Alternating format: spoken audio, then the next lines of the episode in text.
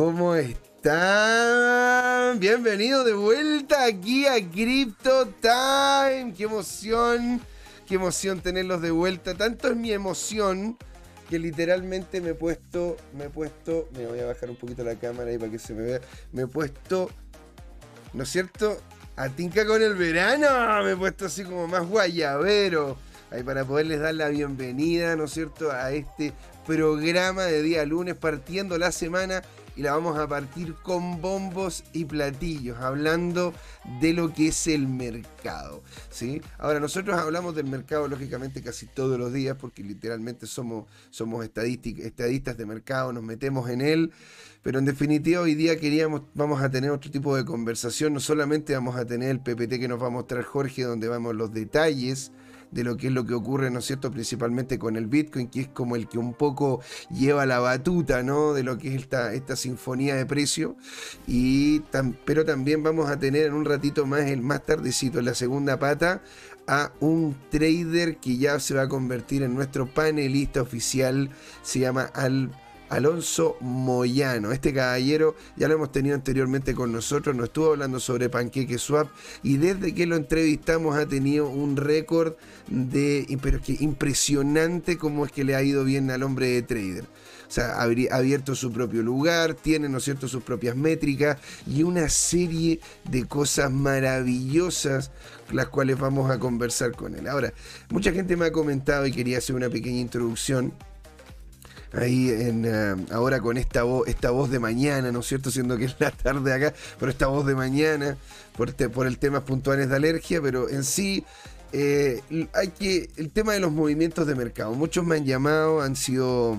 Han sido algunos clientes, eh, podríamos como, como, colocarle, ¿no es cierto?, el apetito de fatalista, ¿no es cierto?, de que todo se va a hacer y está todo mal y todo. Este, yo lo que les quería comentar a todas las personas que nos siguen, a todas las personas que quieren involucrarse con esta industria, es que ustedes están involucrándose con una industria que, que al no estar regulada realmente expone lo que el mercado dice sobre ciertos activos. Y si el mercado rechaza precio, lo va a rechazar, dado de que no, está dentro un marco de, fijación de precio, de estructura, de dificultades que le entregan, ¿no es cierto?, estos, estos filtros que alejan de la realidad los precios cuando se vinculan instituciones o el Estado es que aquí nosotros estamos viendo lo que realmente está ocurriendo con el mercado. Si el mercado decide rechazar un precio, decide ir justamente a un precio mucho menor, lo va a hacer sin, sin, pensarlo dos veces, sin, sin, eh, sin realmente dar mayores, mayores indicativos, excepto para los que justamente estamos mirando el mercado de forma consistente. Ahora, dicho eso, señores y señores, señoras y señores, lo importante también es ver qué es lo que ha ocurrido con el mercado de forma consistente desde que el mercado se empezó a abrir y empezaron a haber mayor cantidad de actores. Si uno hace zoom out en lo que son los precios de los diferentes activos, sobre todo activos de los cuales conversamos acá, ¿sí? sin hablar de las meme coin y hablando bien en serio sobre lo que son productos que entregan utilidad, que realmente son una solución a un problema que se tiene en sí estos precios han ido de forma consistente al alza. Y ahora han ido consistentemente al alza, ¿por qué? Porque en definitiva lo que permiten este tipo de productos es solucionar un problema que existe. Por eso siempre les digo, vean los productos que sean útiles, los productos que realmente la gente está, está viendo y usando lo que están promoviendo y queriendo vender. Y también si es que este tipo de soluciones y este tipo de productos tienen, tienen tienen una posibilidad de seguir creciendo en el tiempo. ¿sí? Que hayan bajas es natural. El mercado no puede ir solo para arriba. Porque si fuera solo para arriba, entonces no habría, no, no, necesitaría, no se necesitaría un profesional que esté haciendo evaluaciones econométricas, ni tampoco revisando qué es lo que está haciendo cada una de las empresas. Le dirían simplemente usted coloque dinero acá y va a ganar sí o sí. Cosa que si realmente la termina escuchando usted, señor o señora, al otro lado de la cámara, corra y corra bien fuerte hacia el otro lado, porque cuando le prometen rentabilidad, cuando le prometen de que su dinero siempre va a estar seguro y bien, excepto que sea una institución en extremo regulada como los bancos, Pero si es que no es así y estamos hablando de inversión, corra, señor y señora. Córrase al otro lado. Bueno, entonces, dando este pequeño inicio, ¿no es cierto?, para poderle aclarar a toda la gente que sí me ha mandado mensajes, me ha llamado por teléfono de forma insistente, lo cual feliz de poderlos escuchar. ¿sí? Es tranquilidad, va a estar todo bien. Lo único que hay que hacer es dar cuenta de dónde poder invertir, sacarlo a tiempo y eso y ese tipo de dinámicas las vamos a conversar porque le quiero dar el pase a un grande, ¿no es cierto? A una persona que siempre me preguntan por él, donde ya incluso tiene, tiene, una, tiene un, séquito de personas que constantemente, bueno, ¿y cómo está Jorge? ¿Está bien? Que me preguntan por él. Bueno, aquí le vamos a dar la bienvenida aquí a un gran, a don Jorge, don Jorge Gatega, señor, ¿cómo está? Oiga, ¿qué le pasó a su camisa típica de azul? Lo veo ahí vestido. Si yo estoy de Guayabera, usted está de Adidas, señor. ¿Qué sucede? Estamos de vacaciones, José Miguel. Estamos en la playa. Ah, pues muy bien, ¿eh? Bueno, vacaciones para gente como nosotros es, simplemente movernos a otro sitio para que la familia disfrute. Ahí nosotros, nosotros seguimos dándole, porque en realidad esto, esto no para, señor, no para. Oiga, ¿cómo es que usted ha visto estos días, esta semana, desde, desde que nos vimos el viernes pasado? ¿Cómo, ¿Cómo usted ha visto los movimientos correspondientes del mercado? Bueno, eh, me vine a la playa, traté de desconectarme y tú sabes que hay un meme en que aparece un, un Bitcoin pegote que te anda diciendo, mira mi precio, mira mi precio. Claro, claro, claro. es, como, es como que hay alguien como con, con, algo que te vaya a picar, ¿no es cierto? oye, oye, oye, ya pues, oye, mírame, mírame. ¿Y estaba mirando usted atentamente los valores y cómo han ido cambiando o no? Es absorbente. Eh, mira, eh, estuvo uh, difícil desconectarse este fin de semana porque a pesar de que yo soy un hotler, eh, no deja de ser eh, preocupante que, que, que, todavía no llega al suelo. ¿ah? Y, la esperanza es que ahora sí. Y, y esto es, es, divertido porque es como el eterno retorno, ¿no? Eh, claro, el eterno retorno de una mente sin memoria. ¿Cómo se llama? No, era, una, era una película eso, no me acuerdo. Claro. Y, y, bueno, más, más que eso es un leitmotiv, es decir, es un tópico recurrente en la filosofía y en la literatura. Pero bueno, yendo a lo práctico y a los numeritos, ¿ah? Eh, fíjate que eh, el fin de semana estuvo difícil de conectarse porque eh, en, los, en los grupos de WhatsApp, que, algunos de los cuales nosotros compartimos, la comunidad cripto, hay una comunidad Crypto Trading Bot, hay una comunidad Crypto Trading. La Crypto Trading Bot la crearon unos ingenieros que, que, programaron su propio bot. Exactamente. Y, y, bueno, ahí eh, eh, es uno de los varios lugares donde hay comunidades que comparten sus experiencias, sus penas, sus alegrías, porque al final, como hemos dicho, aquí es dos cosas. El, propósito de nuestra interacción, por un lado, es educar, informar, entretener, pero por otro lado funciona como grupo de terapia, ¿no? O terapia grupal. es como cuando uno llega a esos típicos grupos y dice, bueno, hola, mi nombre es José, y soy adicto a las criptomonedas. Y todos como que en ese hola José, bienvenido. Pero a ver, es que a ver, si es que no, si es que no, si es que no hay apoyo, porque al final, que es lo, es lo que yo un poco comentaba al inicio, ¿no es cierto? De que hay muchas personas que están en extremo preocupadas, porque claro, a ver, ellos lo compraron en el momento del hype máximo, en donde estaban, no sé, en 64, 65 mil dólares, porque claro, veían de que esto subía y subía y subía y subía y el problema es de que ahora, claro, pues estamos bordeando los 40.000 y me dicen, oye, estoy debajo no sé cuánto por ciento, no sé qué hago, vendo. Yo le digo, mire, usted compró en un mal momento, lo cual no es su culpa porque no sabía. O sea, a ver, si, si supiésemos nosotros si era el mejor momento para vender, o sea, Jorge, yo no, yo no estaría acá, yo estaría en una isla paradisiaca rodeado de mujeres hermosas queriendo algo más que una simple amistad, ¿no es cierto? Con alguna bebida no alcohólica en la mano y claramente con una vista envidiable, pero cosa que no es así, onda. uno realmente eh, termina apostando hasta cierto punto en relación a, más que apostando, uno termina delucidando en relación a los datos que uno tiene, los decanta, mm, practica, ¿no es cierto?, tanto matemática como sentido común y conocimiento de causa para poder tomar alguna posición. Ahora, eso, eso no hace que algo sea infalible, ¿me entiendes o no?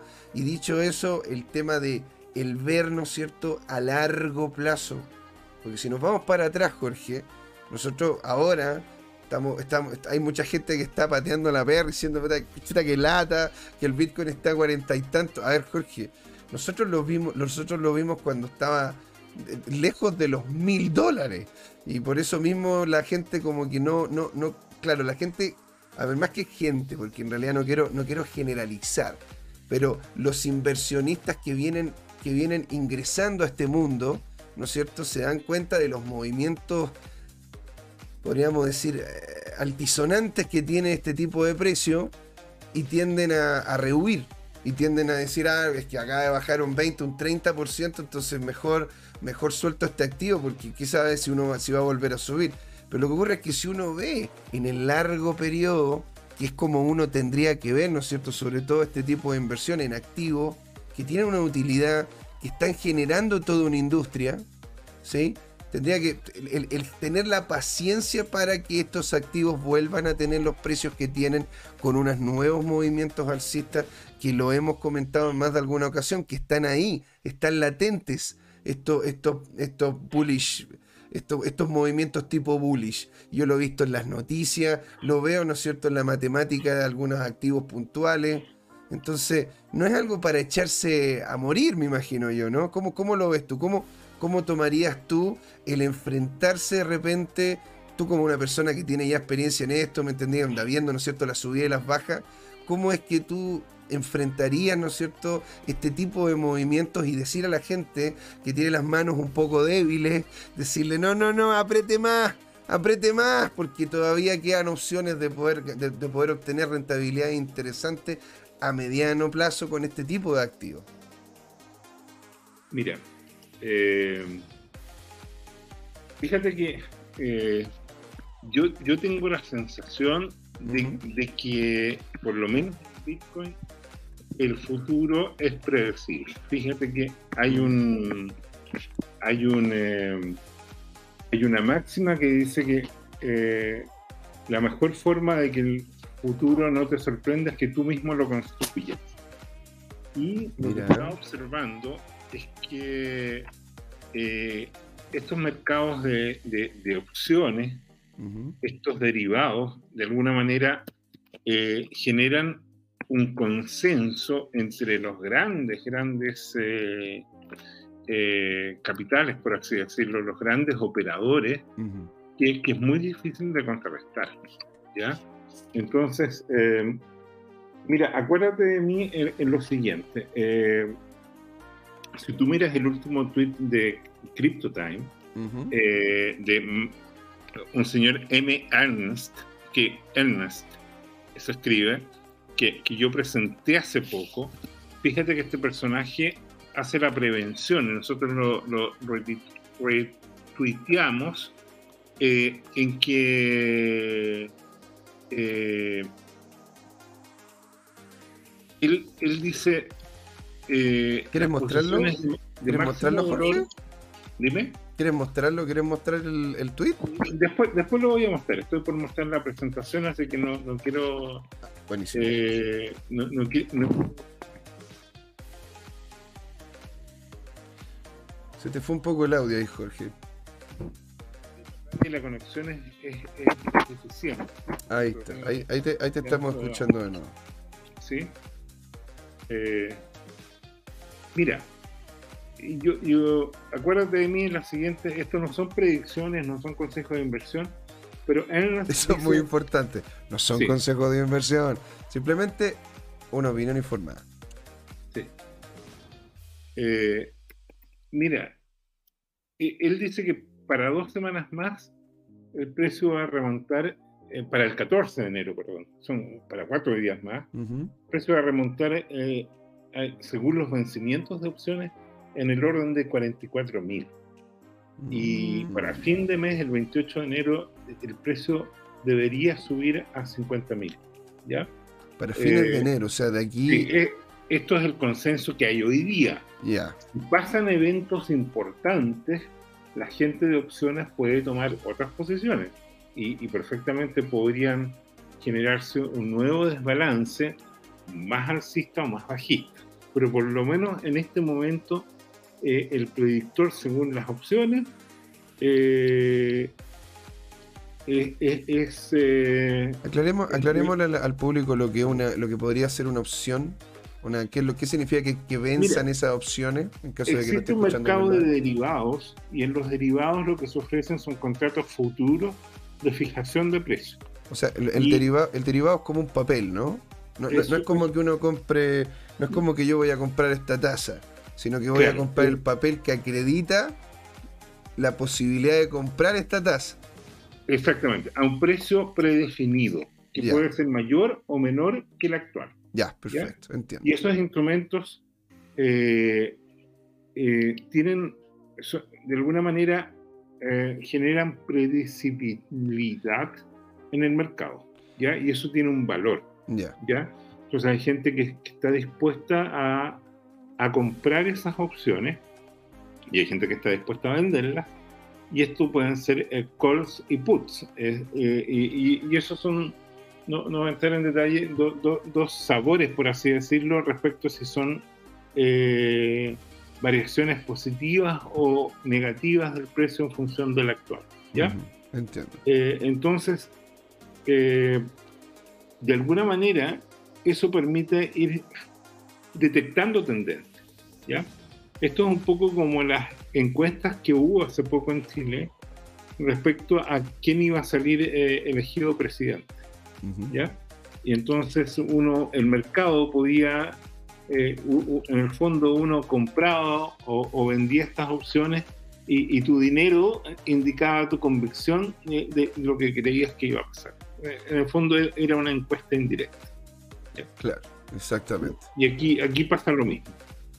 Mira, entonces lo que en definitiva lo que ocurre es que hay un grupo, hay, hay un grupo de personas que se coloca de acuerdo en que oye, te voy a comprar o voy a vender tal producto a tal día, a tal hora, a tal precio, firman un papelito y esos papeles son los que se transan. Entonces, Y hay sitios especializados como Derivit, por ejemplo, que es una, un exchange, es una bolsa de intercambio, pero es un exchange en el sentido más tradicional, que, que es el que se encarga de, ir arbitrando eh, a estos compradores y vendedores. Y fija las reglas y, produce la liquidación a cierta fecha, en el fondo un sistema computacional. Es una base de datos que va, va, generando un registro. Pero bueno, mira, yo quería presentarte lo tradicional de nuestra. Démosle, señor, con todo. Ya, déjame ver como proyecto. Y y le cambiamos y cambiamos inmediatamente a lo que es esta otra pantalla. mientras tanto, mientras tanto vamos a darle la muy bienvenida, ¿no es cierto? Dado de que nos está dado cómo se llama que nos está nos está cómo se llama hablando, no sé, de aquí el señor Goro 20 el Goro 2030, que ahí también nosotros le respondimos, ¿eh? dado de que, claro, él decía, bueno, se va a cero, se va a cero, pero la verdad que no se iba nada a cero. El Bitcoin está, está a 40 lucas, 40 mil pesos chilenos, pero, sí, pero, estaba, pero estaba a 400, a 400 dólares. Así que aquí, aquí ya por lo menos tenemos a una de las personas que nos está hablando aquí en Crypto Time. Todos los que nos están viendo los invitamos a conversar con nosotros. Genial escucharlo también cualquier feedback que nos den lo vamos a, lo vamos a conversar, les vamos a dar las gracias por estar ahí. Siempre bienvenidos a suscribirse, a darle, a darle me gusta a este video y también a seguirnos aquí mismo en lo que es CryptoTime Twitch, que ya somos 35 135 personas. Vale, lleguemos hasta los 150, sería una excelente meta para este mes, ¿sí? Entonces, señor, aquí ahí lo que dice son primero las advertencias. ¿Por qué, ¿Por qué esas advertencias, señor? ¿Qué es lo que dice? Mira, las advertencias son necesarias porque uh, las opiniones e informaciones que brindemos en este programa no son consejos de inversión ni sugerencias financieras. Nosotros lo venimos a pasar puro bien nomás, nada más. Exactamente. y, y entregar información en cada uno tomará las decisiones que, que, que en función de su personalidad. Exactamente. pero esas decisiones llevan acarreado riesgos, riesgos de perder parte importante de todo su patrimonio. Y el tema de fondo ahí tiene que ver con lo siguiente. En el ambiente bursátil existe lo que se llama el panic sell. El panic sell es una situación muy, muy documentada desde antiguo. Fíjate que había una familia de banqueros famosa que obtenía información de las batallas a través de un sistema propio de mensajería, por así decirlo, que en el comienzo eran jinetes simplemente. Ellos establecían una posta de jinetes y, y, generaban una situación en, en, las bolsas, que las bolsas son centenarias, vienen poco después del medioevo. Así es, señor. Viene desde el Marqués de Bolsa, que estaba en el sector de Flandes, en la zona alta de lo que en este momento sería, sería Holanda. Claro. Bueno, eh, eso, podría ser, podría ser todo, una, todo un programa. Bueno, y como hice un curso, yo dicté un curso de la historia del dinero, el tema de la creación de la bolsa, yo lo encuentro es que. A ver, es que yo soy un ñoño de esta cuestión, pues Jorge. A ver, a mí me gustan este tipo de temas pero la verdad que lo encuentro fantástico. Es una historia increíble, pero, pero por favor, continúe, señor. Pero mira, yo creo que es importante poner la anécdota porque eh, los instrumentos hoy día son digitales, son algoritmos, pero el truco es el mismo. Fíjate que eh, habían banqueros, como estaba documentado, los de la familia Rothschild o Rothschild. Así es. Y eh, ellos seguían el, por ejemplo, el resultado de batallas de, de Napoleón o el, eh, qué sé yo, el, almirante Nelson, batallas cruciales. Y ellos se enteraban antes de los resultados. Y, por ejemplo, sabían que había ganado algún ejército de Gran Bretaña. Pero en la, en la Bolsa de Londres ellos empezaban a liquidar las acciones de sus empresas. Y la gente lo interpretaba como que eh, había perdido el ejército británico y empezaba a vender y se gatillaba una ola vendedora de pánico lo que se llama Panic Cell. ¿Y qué es lo que pasaba? Que después, a través de panos blancos, Rothschild compraba toda esta liquidación a precio eh, mucho más bajo y generaba unas utilidades tremendas pues, y engañaba al mercado. Pues. ¿Y, qué podías decir? En realidad era inmoral, pero no era ilegal, no había forma de, probar en ese tiempo el tema, sino que se había dado una circunstancia y el, eh, entre el, el temor, el pánico, la codicia, todo ello son ingredientes básicos de cómo operar los mercados. Bueno, ellos fueron, entre comillas, los creadores de lo que se llama el trading de alta frecuencia. ¿Por qué? Porque estos tipos literalmente tenían una cadena de, diferentes de, caballos que iban pasando información de un lado para otra, ¿no es cierto? Y que iban corriendo, eh, los tramos que, los, entre tramo y tramo iban corriendo, y así terminaban llegando a ellos con información antes de que incluso el mercado supiese. Ahora, dicho, dicho, dicho, dicho eso, bueno, también está la, historia de los Rothschild en donde se habla, ¿no es cierto?, de que el fundador de lo que fue la, la, la, gran fortuna de la familia, el hombre estaba todos los días afuera, del, afuera de la bolsa, ¿no es cierto?, que por ser judío muchas veces no lo dejaban entrar y estaba, estaba fuera de la bolsa haciendo pequeños, pequeños intercambios. Y así es como partió todo. Y él, y él tuvo la idea de poder hacer esto porque él como siempre estaba en la puerta, veía entrar y salir mucha gente. Entonces algunas veces los iba, algunos de ellos los iba conociendo y antes de que entraran, los invitaba a tomarse un café. Entonces él sabía lo que la gente iba a hacer dentro de la bolsa antes de que entraran, porque los invitaba a conversar, los invitaba a un café antes de que hicieran la posición.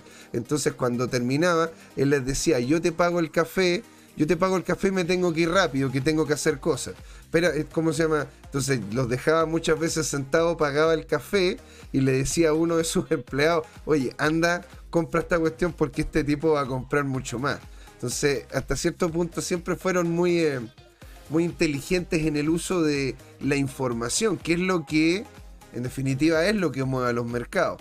Por eso mismo nosotros decimos de que lo que nosotros hacemos acá es dar una opinión informada. No es que vayamos, ¿no es cierto?, a, a decir exactamente lo que va a hacer el mercado.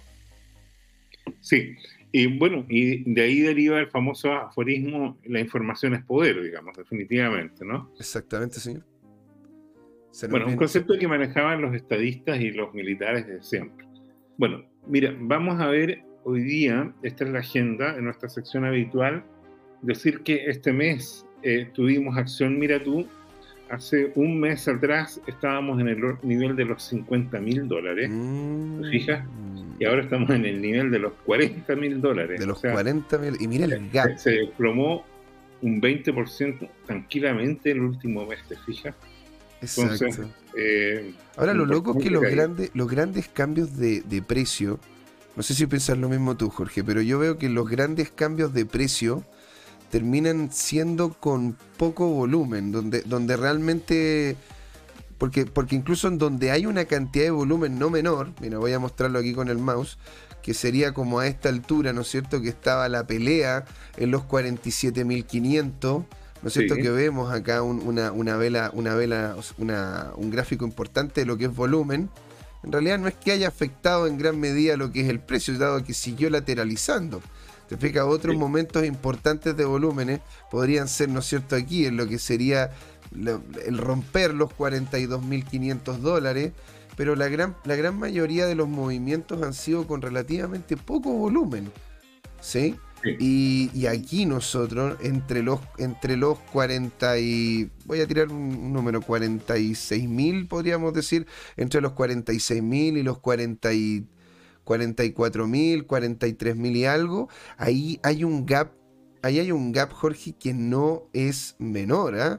O sea, este salto este salto que se dio acá eh, es, muy, muy potente. ¿Por, qué, ¿Por qué, cómo se llama, se dio ese salto tan, tan potente? ¿Hay algo que ocurrió? ¿El mercado que se quedó dormido? Lo desconozco, lo voy a investigar. Fíjate que sospecho que puede ser un problema la base de datos de, Yahoo, porque se ve en diferentes, eh, en diferentes eh, temporalidades, pero no se reproduce en los otros... en, en, los otros ¿El otro gráfico? En los otros gráficos.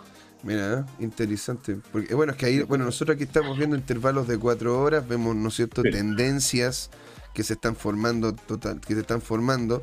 Y yo lo que veo acá, ¿no es cierto?, si es que ocupamos, ocupamos las palabras de don Jorge, acá estaríamos coqueteando de forma consistente con los 42.500, en donde las veces que los ha tocado, el precio ha sido rechazado y acá, ¿no es cierto? Incluso con volúmenes que casi literalmente no se ven. No, no ves los volúmenes acá.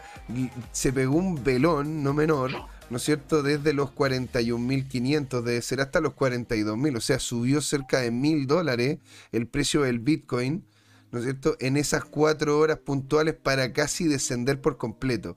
Lo interesante de esto, bueno, es que las velas se ven bastante chiquititas, pero lo interesante es que esta conversación que tuvo el mercado, o esta interacción que tuvo el mercado, este tira y afloje que tuvo entre los toros y los osos, fue en estos dos momentos diferentes. Al ser velas de cuatro horas, fue una, fueron completamente, fueron completamente, eh, fueron, fueron de entero, entera potestad de cada uno, porque si te fijas, la, completitud del cuerpo eh, casi no tienen sombra, o por lo menos yo no las veo, o muy poquitas sombra tienen, sino que subió, subió, subió literalmente todo y bajó después literalmente hasta este precio. Y de ahí se ve, se ve claramente la indecisión en ese momento con, estas dos con estos dos martillos uno positivo y uno, uno, uno, ¿cómo se llama? Martillo recto y martillo invertido, siempre verde, ¿sí? Porque va, iba, iba, como, iba como al alza, pero perdiendo, em, perdiendo ímpetu, perdiendo inercia el precio para terminar, ¿no es cierto?, con esta baja que sí fue llevada, sí, sí fue llevada por un volumen, por un volumen que por lo menos está por encima de lo que es el promedio acá, cercano a lo que es el 10, a lo, a lo que es el 10 de enero, acá en el último periodo.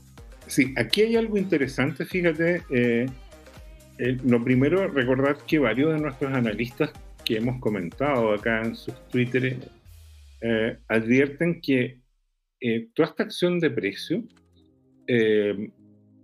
es, movida principalmente por institucionales. De alguna manera el retail está ausente acá. Eh, y el tema de fondo tiene una implicancia directa en, este último nivel de precio que parece, que podría ser eh, que se está configurando eh, el mínimo. Mm. Y es el siguiente. si hubiera más retail, el retail probablemente coloca sus stop loss bajo niveles críticos y uno de ellos es 40.000 porque es un nivel simbólico. Entonces, ha habido ¿por qué 40.000 es simbólico? Por, por, por, el, es un número redondo, así como 30.000 fue un soporte, ah, eh, 40.000 también es una, una unidad importante eh, psicológica de, de, pasar. ¿Para qué decir 50.000? Entonces, eh, se, estima que bajo 40.000 pudieran haber órdenes de stop loss que se activaran. Sin embargo, eh, ha habido ballenas que han liquidado volúmenes importantes y se, ven en ciertas temporalidades. Vamos a ver si, por lo menos yo los vi en los análisis en Twitter. Sin embargo, eh, los libros de compra muestran unas órdenes de compra gigantes bajo 39.500, ¿ya? O sea, hay un mm. muro de gente esperando comprar por si se producen esas liquidaciones. Y fíjate que de hecho el precio bajó de 40.000, hubo un mechazo a 39.600 y todas esas órdenes fueron llenadas, ¿ya? Eh, o sea, perdón, no, no todas las órdenes que estaban esperando comprar, sino que en cuanto hubo una liquidación, y una ballena vendió algo de su, de, su portfolio como, como, sondeo, se lo compraron todo. Entonces, de alguna manera las perspectivas serían señales de que estamos frente a un precio, porque, porque hubo, si tú miras en, el, eh, eh, en, los, diferentes eh, tickets, digamos, hubo acción de precio hoy día, varias caídas bajo los 40 mil, y sin embargo todas ellas se compraron y apareció un canal alcista eh, en el diario. ¿ah? Mira. Y, de hecho fue con un volumen importante. Ah, eso, te iba, eso, te iba, a preguntar, si es que, porque la verdad que hasta ahora, la verdad que he estado muy desilusionado de los volúmenes que, que, han, que han, estado moviendo los, que han estado moviendo los precios, porque porque en sí he visto de que muchas personas están holdeando, hay muchos que están, ¿no es cierto?, aguantando estos precios, sobre todo institucionales y gente vinculada con el mundo de las pensiones, que están, están esperando, por eso mismo, que baje de los 40 mil para agarrar todo ese, todo, todo este, este, este activo que está, que ahora, bueno, nosotros lo vimos, ¿no es cierto?, el día viernes que estuvimos hablando de que ahora Binance, en la, en la billetera, en la billetera oficial que tienen de Bitcoin, sumó cerca de 43 mil 43 mil Bitcoin más. 43 mil bitcoins, ¿no? No, no que el precio esté, sino 43 mil bitcoins, lo cual la hace una de, las, una de las wallets más potentes que existen en el mundo, con cerca de 5 billones más disponibles en el mercado ¿no es cierto?, para poder ser comprados. Por lo tanto, están todos esperando, ¿no es cierto?, a que termine llegando este nivel, a este nivel de precio y como y, tienes toda la razón, o sea, algo que también me están diciendo amigos, me están diciendo, yo estoy esperando de que el Bitcoin baje, baje de los 40 mil y yo lo que caiga voy a comprar, lo que caiga. O sea, es como, es como se llama, no sé, el terminar la fiesta, ¿me entendés? Y decir, bueno, yo yo como se llama, la, primera micro que me deje cerca de mi casa, me la voy a tomar, no voy a ponerme bueno, bueno, en los analistas, eh, tu actitud me recuerda a, Hay un personaje que se llama Scott Meckler, que, que, se autodenomina el, el worth de todas las streets, ¿ya? no te puedo creer. sí, sí, sí, es un personaje, lo, eh, debería haberlo destacado ya. Y fíjate que él tiene efectivamente puestas órdenes de compra para todo lo que baje de 40 mil. Y eso es lo interesante. La gente con experiencia, como tú, como él, saben que, que, ese es un nivel crítico que probablemente es la capitulación del precio y que de ahí en adelante va a seguir eh, al alza. De hecho, ya está llegando a los 42 mil de nuevo. Entonces, ¿qué es lo que pasa? Que es, divertido que cuando entra el pánico los compradores se asustan y se van porque creen que eh, esto se va a cero. Eh, y, lo, contrario son los novatos, ¿no es cierto? Que cuando el precio ya eh, esté en 60 mil, en 70 mil, en 80 mil, van a comprar todo, cuando, cuando en realidad la lógica es a la inversa compra barato, vende caro. Claro, o sea, a ver, compra barato y vende caro, hombre. No, no espería, no espería el, Mira, esta es una de las cosas yo creo que sería notable poder. No esperen el all time high para comprar. Porque por algo el all time high, po. O sea, es como, oye, está. Te, te de la Pero es cierto, hombre, no podéis llegar y esperar hasta que ya esté con, ¿no cierto? ¿Cómo no me voy a reír si, si en el fondo de la psicología que esto está súper documentado desde el punto de vista eh, económico, financiero, psicológico, etcétera, eh, eh, funciona, la lógica funciona invertida, digamos. o sea, hay, unos gráficos, unos memes, ¿no es cierto?, que, que, en que los novatos compran caro, se asustan, cae mucho, venden desesperados por tratar de ganar, llegan al mínimo y, ya vendieron todo y empieza a subir y vuelven a comprar. Y por lo tanto, con esa estrategia es difícil que terminen ganando, digamos. O sea, hay que, hay que, tener, hay que tener un mediano largo plazo de visión, porque este tipo de activos, ¿no es cierto? Excepto que, bueno, y eso es lo que vamos a conversar en la segunda parte, ¿no? Vamos a estar conversando con un trader que hace day trading, que ve el tema de, el tema de movimientos rápidos pero dicho eso, para la persona que está entrando, el querer hacer day trading, para que sepan lo que es el day trading, es literalmente comprar un activo y venderlo, o vender un activo y volverlo a comprar dentro de un mismo día para obtener un porcentaje de ganancia. Es decir, lo compré barato y lo vendí caro, o lo vendí caro y lo recompré barato. ¿Sí? Pero es para poder hacer eso no solamente uno tiene que reconocer ¿sí? los patrones, sino que tiene que entender el activo como tal.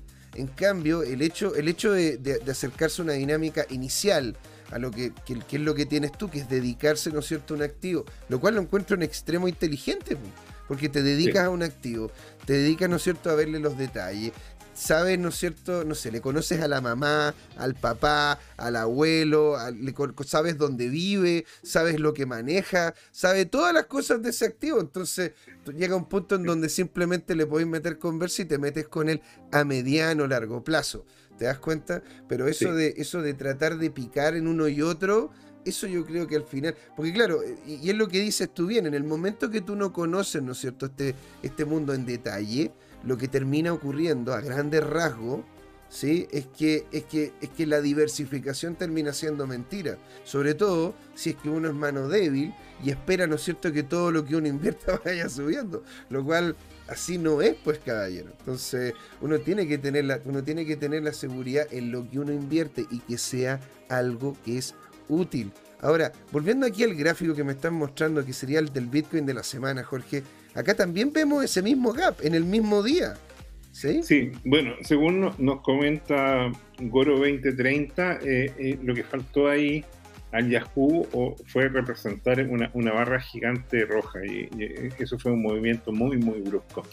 Fíjate que mm. eh, algo parecido a lo que se ve hoy día, ¿no? Te fijas que hoy día Tiene razón, hubo estas famosas barras rotundas y fíjate cómo, como, como de alguna manera se produce acá lo que tú comentabas, que aquí, aquí te comentaba yo, son, son volúmenes apreciables, digamos, de, alguna manera. Eh, o sea, piensa tú en estos momentos, estoy viendo en alguno de los exchanges 48.000, perdón, 41.800, ¿ya? Y, y, y, de ese orden 41.690 en Bitfinex y, y en Coinbase Pro 41.738,5. Bueno, estos precios son parte de lo que configura, ¿no es cierto?, la comunidad como va descubriendo el precio, ¿ah? y que es, como un tango entre varias eh, personas simultáneamente, ¿no es cierto?, en que se retroalimentan, se retroalimenta el mercado futuro, que también inciden un porcentaje, hay papers que hablan sobre eso. Pero bueno, mira, dejemos el Bitcoin a un lado, hablemos de, de, los heatmaps. Y antes de hablar de los heatmaps, ¿te acuerdas o te a adivinar cuántas monedas eh, hay en los diferentes. Em, lo que me acuerdo, lo que me acuerdo es que el viernes pasado Tomicro ganó. Sí. O no, perdón, el lunes pasado. El lunes pasado Tomicro ganó él ganó una y yo gané una. Yo gané una porque yo me acerqué más a los 16.000, que era lo que, que, era, que era lo que era lo que estaba pasando, pero era un poquito menos de 16.000. Ahora, ahora voy a volver a decir 16.000 y los otros que deben ser por lo menos por lo menos 14, no, 13.500. Yo digo 16.000 y 13.500. Muy bien. ¿Sí? ¿Alguien del chat quiere adivinar? ¿Cuánto dicen ustedes? ¿Cuántas monedas nuevas tenemos en este momento en el mercado? De, esas nuevas, de esas que son. que no. que, Mira, ahí está. 13.000 fuera suspenso, ya. 16.300. O sea, no hubo mucho aumento esta semana. Ya. Y 13.000 definitivamente se superó. ¿Ya? Qué locura, oye. o sea, pero mira, pero ten en cuenta que, claro, ¿ah? mira, no, hemos visto, imagínate, la anterior eran de 15.979 a 16.319. O sea, estamos hablando que fácil ahí son una son, son 300 son 300 más. Pero ya ya la siguiente semana solamente fueron fueron unas 7 8 más, menos. Sí. Ahora, mira por favor el precio del gas. Mira, se fue un poquito. Se fue un poquito a la. A las nubes. iba, a decir una, iba a decir una mala palabra, pero, la verdad que estamos, estamos todavía en horario, en horario niño, entonces, pero sí. Lo, intuimos. Lo, intuimos, lo intuyeron todos, ya, perfecto. mira tú, eh, actualicé, ¿no es cierto? Esto es esta semana. Eh, remontó algo el Bitcoin y el que sí está perdiendo terreno importante es Ethereum. ¿Te fijas? Perdió varios puntos de dominancia. Bitcoin los recuperó.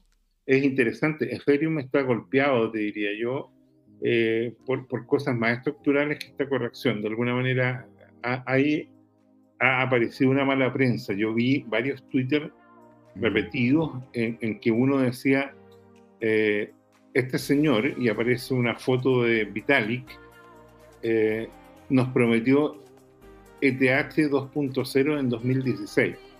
Ah, es 2022. Eso, eso nomás. Y, de alguna manera eh, eh, eso va a la esencia que hemos discutido otras veces sobre el problema de diseño de Ethereum y, y, de alguna manera también el que está cuestionado es la utilidad de Power of Stake. Fíjate que recién también alguien, no me acuerdo, eh, en CryptoTime estábamos por, por eh, reproducir eh, a Jim Song. Jim Song es uno de los pioneros, sacó un artículo criticando el Power of Stake. Voy a conseguir ese link y lo vamos a colocar en, nuestro Twitter. O sea, es que el, Power of Stake, más que el, power, el Proof of Stake, ¿no es cierto? Perdón, el, Proof of Stake. El, proof el Proof of Stake, no, pero está bien, está bien porque está el otro, el, proof of work, pero la cosa es que el proof of stake claramente no, no, es lo ideal, ¿no es cierto? Ahora, eh, pero tiene sus cosas, sus cosas buenas, sobre todo para poder solucionar lo que inicialmente era un problema, que era el tema de la utilización de la energía, ¿no es cierto? Y el tema de, de, que no se estaba haciendo de forma limpia. Hay que tomar en cuenta que eso viene porque en su momento China era el productor más grande de hash de Bitcoin y de TH, ¿no es cierto?, a nivel mundial. Y no, no es que ocupasen, ¿no es cierto?, la, los, trigos, los trigos más limpios. Eh, tenemos un nuevo seguidor o seguidora. XM Rale Hinks. ¡Excelente! Qué buena onda tenerte aquí con nosotros. ¡Alegría, alegría! Eh, eh, eh, eh, eh. Aló.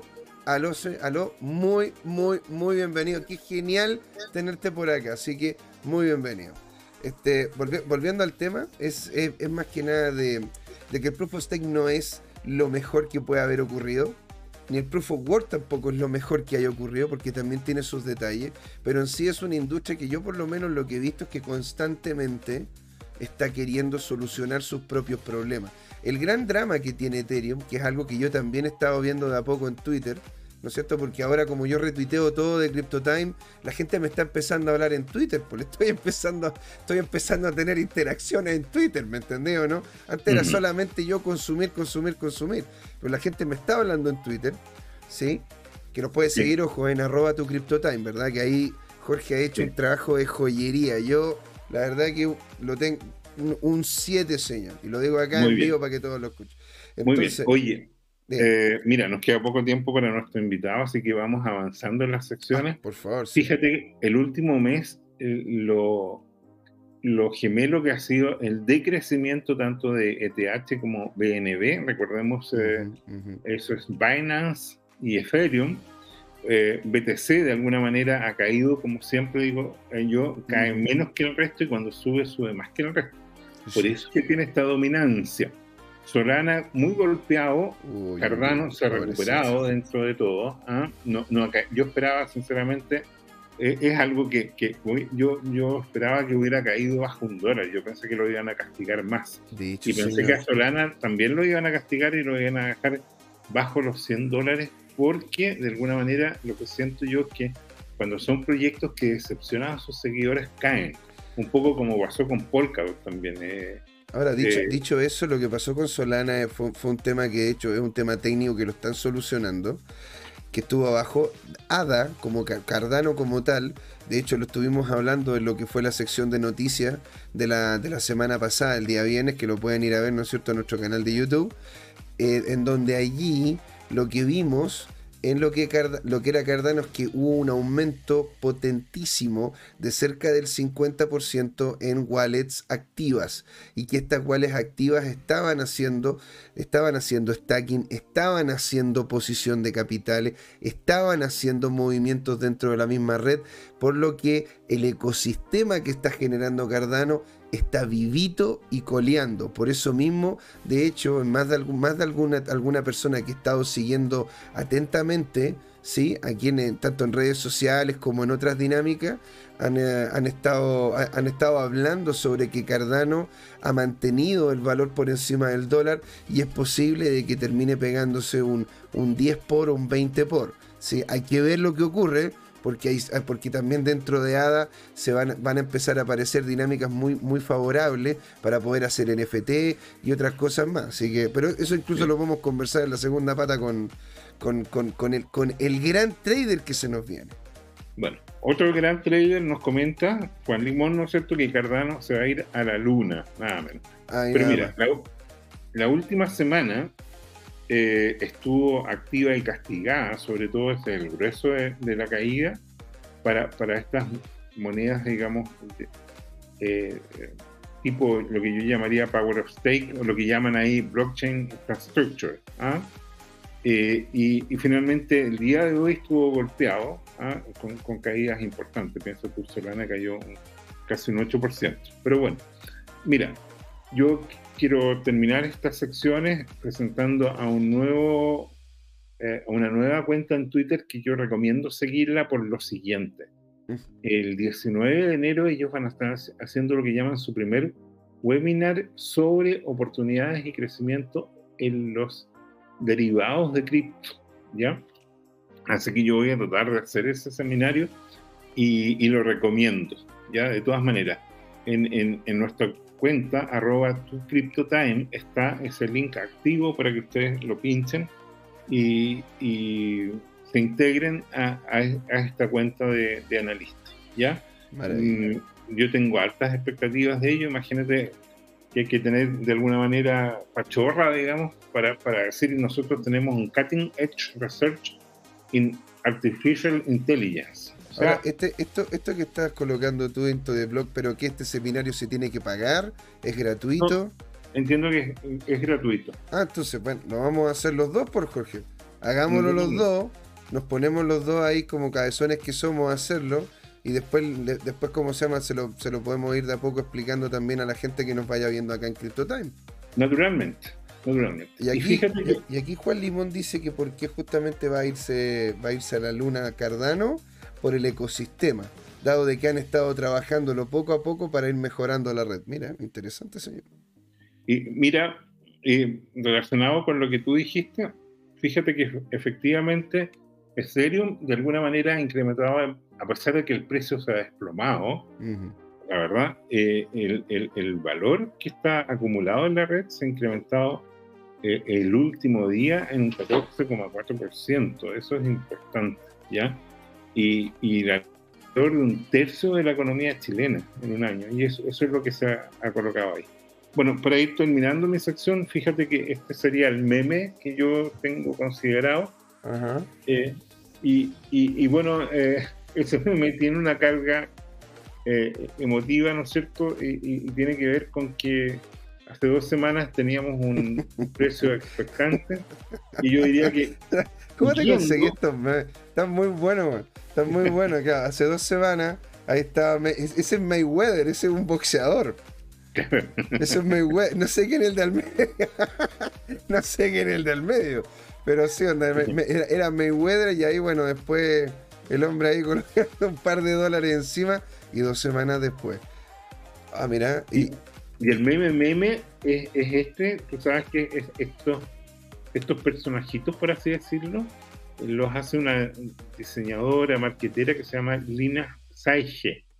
Se escribe Seiche, pero, pero como es alemana se pronuncia Aiche. Y, la, y la Lina, fíjate que eh, saca dos cosas. Primero inventó este personajito naranjo, que es el que lleva el Bitcoin. Sí, es muy nanay, es muy nanay. ¿Mm? Es muy naranja todo el cuento. Y, muestra, ¿no es cierto? Esto es parte del journey, ¿no es cierto? Del Bitcoin, digamos. Y, que está plagado, como tú puedes ver, de, de qué cosas. De que estás bajo el agua, ¿no es cierto? Te estás mm. ahogando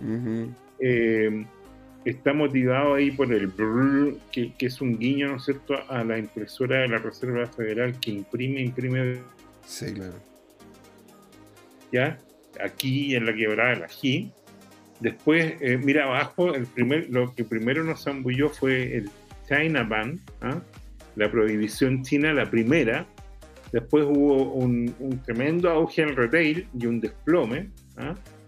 Después se metieron los institucionales hace como un año y medio, dos años, y después lo torpedió el Elon Food, ¿no es cierto? Porque el Elon se, enamoró. Es que, a ver, en ¿Ah? su momento era. A ver, es que lo que pasa con el tío Elon es que en su momento era el dios. Era ese tipo que todo realmente decía, no, pero es que si el tío Elon lo dice, yo lo sigo. Y ya después, con el tiempo, cada vez tuvo menos y menos y menos implicancia. ¿eh? Porque de hecho, ¿te acuerdas cuando empezó a hablar de Baby Dodge? Claro, pero mira, el tema de fondo que es importante, yo creo, es lo siguiente. Todo personaje eh, importante en el mundo, tanto en las finanzas como en la política, eh, tiene un ego muy grande. Yo creo que, es un requisito ser un poco narciso y, creerse el, mejor y el más inteligente y el más lindo del mundo. Y está bien. El problema con eso, eh, o sea, no hay problema con las personalidades el problema es el cortocircuito que se produce porque Bitcoin es un sistema que tiene un algoritmo predefinido y le importa nada si tú eres Bill Gates o, Charlie Munger o eh, Warren Buffett o si entiendes el Bitcoin o, si, o si eres O'Reilly o cualquiera de los multimillonarios o presidentes del mundo. Porque le importa nada, le importa nada si Xi Jinping le tiene mal al Bitcoin, el algoritmo sigue funcionando. Si, lo expulsa de su territorio y vota, qué sé yo, 50.000 servidores mineros Bitcoin, a, la red no le importa nada. Es como que pase un bache. Cayó, cayó casi un tercio eh, en, seis meses. O sea, al mes siguiente, ¿te acuerdas tú hace seis meses? Sí, señor. El, el, hash rate de la, de la red sufrió y cayó como sobre los 200 terahash a, 150 y un poco menos, 145, y sin embargo ya estamos eh, llegando al límite. O sea, en seis meses tuvimos una migración como tan épica como, como el paseo de Moisés en el desierto. ¿ah? O sea, más o menos. más o menos, comparable. Comparable. Fue algo así de épico, señor. Sí. Y, bueno, y ahora, bueno, ya te diría que, que se ve que estamos eh, remontando y, yo diría que vamos a quedar fuera de este tema y el problema, el game over que está ahí es para las monedas fiat. Para moneda fiat. Fíjate, fíjate que hay un libro que se llama La muerte del dinero. Y la muerte del dinero... Qué buen libro, Jorge. el, dinero, el dinero se muere cuando tú prostituyes su valor. Y hoy día las monedas están prostituidas. Si uno compara el poder adquisitivo a lo que fue el dólar, o lo que fue la libra esterlina. Y, el tema quizás es el sistema financiero y monetario en el largo plazo, que, que se inventó hace unas, unos cuantos siglos, ¿no? Y en que vemos, hemos visto florecer a las monedas de naciones como la holandesa, la española, la portuguesa, la británica y ahora último Estados Unidos. Y, cada una de ellas tuvo un valor gigante y a nivel que pasa el tiempo, ese valor es, es eh, atacado por, por, los propios organismos, por los gobernantes, porque los políticos es más fácil, como el caso de, por ejemplo, Turquía, mandar a imprimir y tener a, la población contenta unos días, pero todas las deudas se pagan. Entonces tú, tú, imprimiendo papelitos de colores no haces más ricas las personas. No. Y esto, ¿no es cierto?, lleva al final al caso más extremo que, que, en el Twitter lo ha puesto. Y hay un venezolano que muestra cómo hay billetes bolívares en las calles botados y con menos utilidad que, que, ¿cómo se llama?, que papel higiénico. ¿Ah? Sí, claro, pues, de hecho estuvimos hablando de que lo utilizan de papel de papel eh, de papel mural. Porque claro. ya es... Entonces, y por lo tanto ese dinero pierde todo el valor. Se está hablando, por lo menos lo, vi en, lo que se llaman los mentideros de Twitter, ¿ah? que son como los mentideros políticos antiguos, que son estos lugares así como que, eh, tipo los cafés de tertulia, y, podría ser que, efectivamente Venezuela adopte Bitcoin como, moneda también. ¿ah? Y, eso tiene que ver con, eh, entonces con lo que sería eh, este último cartelito que dice la hyper bitcoinization. ¿ah? o sea, bueno, ahí tienes también lo que son la parte de, las naciones utilizándolo y el tema Bitcoin. Ahora, eh, Voy a dejar de proyectar, ¿ya? Sí, señor, dele nomás. Ahora, si ustedes ven, ven, ¿no es cierto?, lo que ha estado ocurriendo en lo que es la franja que tenemos justamente aquí abajito, es que vemos, ¿no es cierto?, de que los precios hasta el momento se siguen, se siguen cayendo, ¿sí? De hecho, vemos Link que está por debajo ya de los, 20, de los 28 dólares. Vemos Matic, por, por, pero bordeando Matic ahí, luchando los 2 dólares, luchando los 2 dólares. ¿Cómo se llama? Uni, que en este momento la verdad que está bastante, bastante interesante por debajo de los, por debajo de los 16 dólares. BTC. Oye, pero, pero Link, yo había estado leyendo en el Twitter varios análisis técnicos en que Link se veía eh, con interesantes proyecciones. ¿Tú has leído alguna noticia de, qué es lo que pasó? Lo que pasa es que como Link lo que es es un oráculo, o sea, más que un oráculo, son varios oráculos a los cuales uno se puede conectar. En sí, si uno quiere que la blockchain que uno está generando, que uno está creando, tenga algún tipo de contacto con la realidad, para, para eso es necesario de que exista, ¿no es cierto?, el, esta, una, una de las grandes opciones para poderlo hacer eso es por medio de los oráculos de Chainlink. Y Chainlink lo que está haciendo es que está teniendo muy buenas relaciones con bolsas y con comercio. ¿Para qué? Para que, las, para que empresas blockchain les empiecen a solucionar problemas a otras empresas más tradicionales obteniendo información directamente desde lo que son sus archivos o lo que, ¿no es cierto?, los archivos que tienen otras otras empresas como bonos, precios, tamaños, volúmenes e incluso otro tipo de cosas, porque imagínate, ¿qué pasa con, qué pasa con el tema agrícola? Empresas que tienen bases de datos de, de, hace, de hace decenas de años sobre lo que es el tema de pluviosidad, humedad, sequedad, eh, movimiento de ríos y una serie de otras cosas las cuales Chainlink de a poco se ha ido vinculando. Por lo tanto, si tú, si tú tienes una, empresa como VeChain y esta empresa como VeChain tiene un oráculo como Chainlink en donde puede obtener en tiempo real lo que está ocurriendo con el tiempo en tal lugar, eso podría, ¿no es cierto?, a través de la generación de programas dentro de lo que es la red blockchain de VeChain, con smart contract y con, y con, la, y con, con una máquina virtual, ¿no es cierto? Como igual y muy parecida a la que tiene Ethereum, te permitiría a ti poder hacer cálculos de a cuánto tiempo va a estar esto, puede estar esto en, en, trayecto, cuándo tiene que hacer una parada o no, tal, tal, tal tal elemento que mueve, ¿no es cierto? Este, esto que estamos haciendo, ya sea un barco, un camión, cualquier medio de transporte.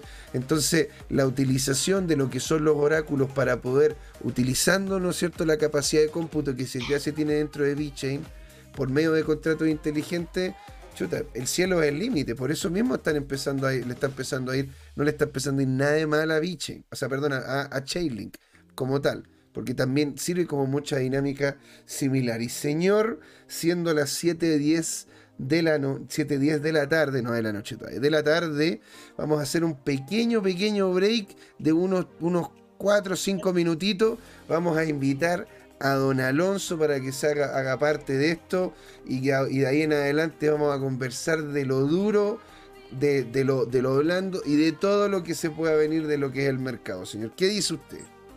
Me parece muy bien. Y vamos a tomar una controversia que apareció en nuestro chat que está de lo más sabroso. Uh, bueno, entonces ustedes no se pueden ir. ¿Sí? Esto sigue, señores.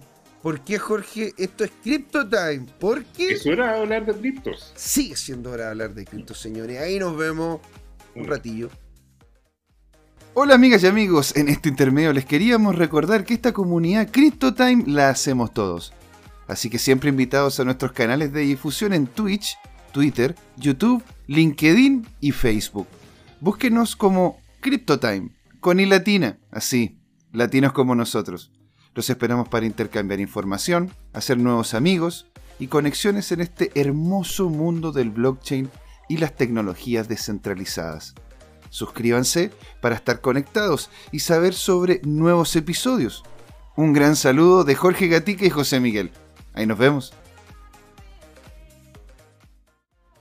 Hey chicos, bienvenidos de vuelta. ¿Cómo están? Estamos acá en Crypto Time y esto es pero maravilloso. Mira, mira, mira, pero qué, qué, qué personajes tenemos, ¿ah?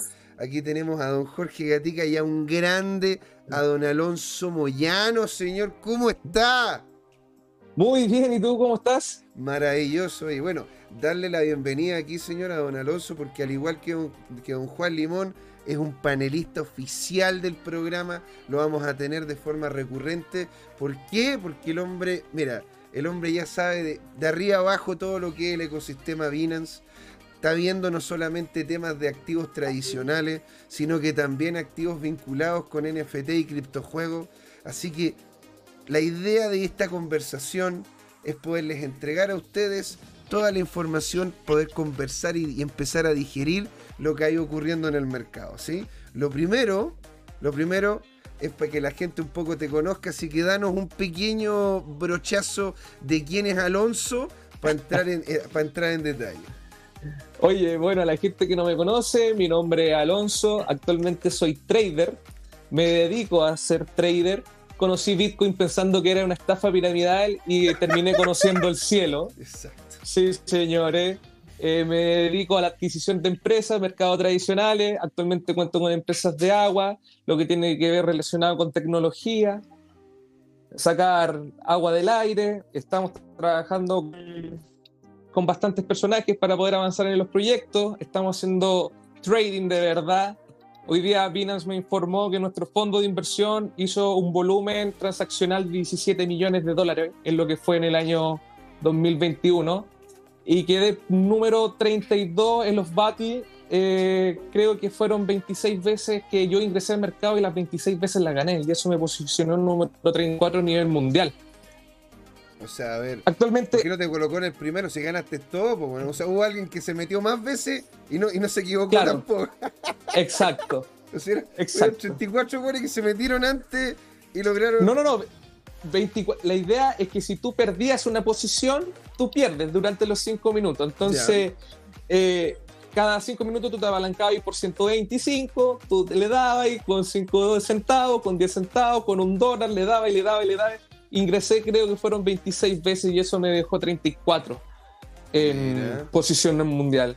Creo, el número uno es 48. Felicitaciones si me está escuchando. si no está, porque seguro nos está viendo aquí en CryptoTime, ¿no es cierto? Si ustedes le mandamos un gran saludo y si lo tengo, yo you, are the most lucky person in the world. Si es que el tipo no está yendo en inglés, qué sé yo. Pero bueno, entonces, eh, ah, pero bueno, ¿qué, ¿por qué, este tema de los juegos? Para poder un poco, para ver si la gente no, realmente no lo pregunta. ¿Hay un juego dentro de Binance? Sí, pues, si tú te das cuenta, dentro de Binance hay un juego que son los battles, que tú te vas apalancando, entonces tú tienes cinco minutos. Uno está long, el otro está eh, short, y se van peleando. Entonces, que cuando en los cinco minutos el que cierra, el que esté más cerca, se queda con el dinero y gana un punto. Entonces tú si acumulas, vas ganando 10 veces seguida, tienes 10 puntos. Pero si pierdes una vez, retrocedías al cero. Uh. O sea, tienes que sí o sí ganar de forma consistente. es el juego.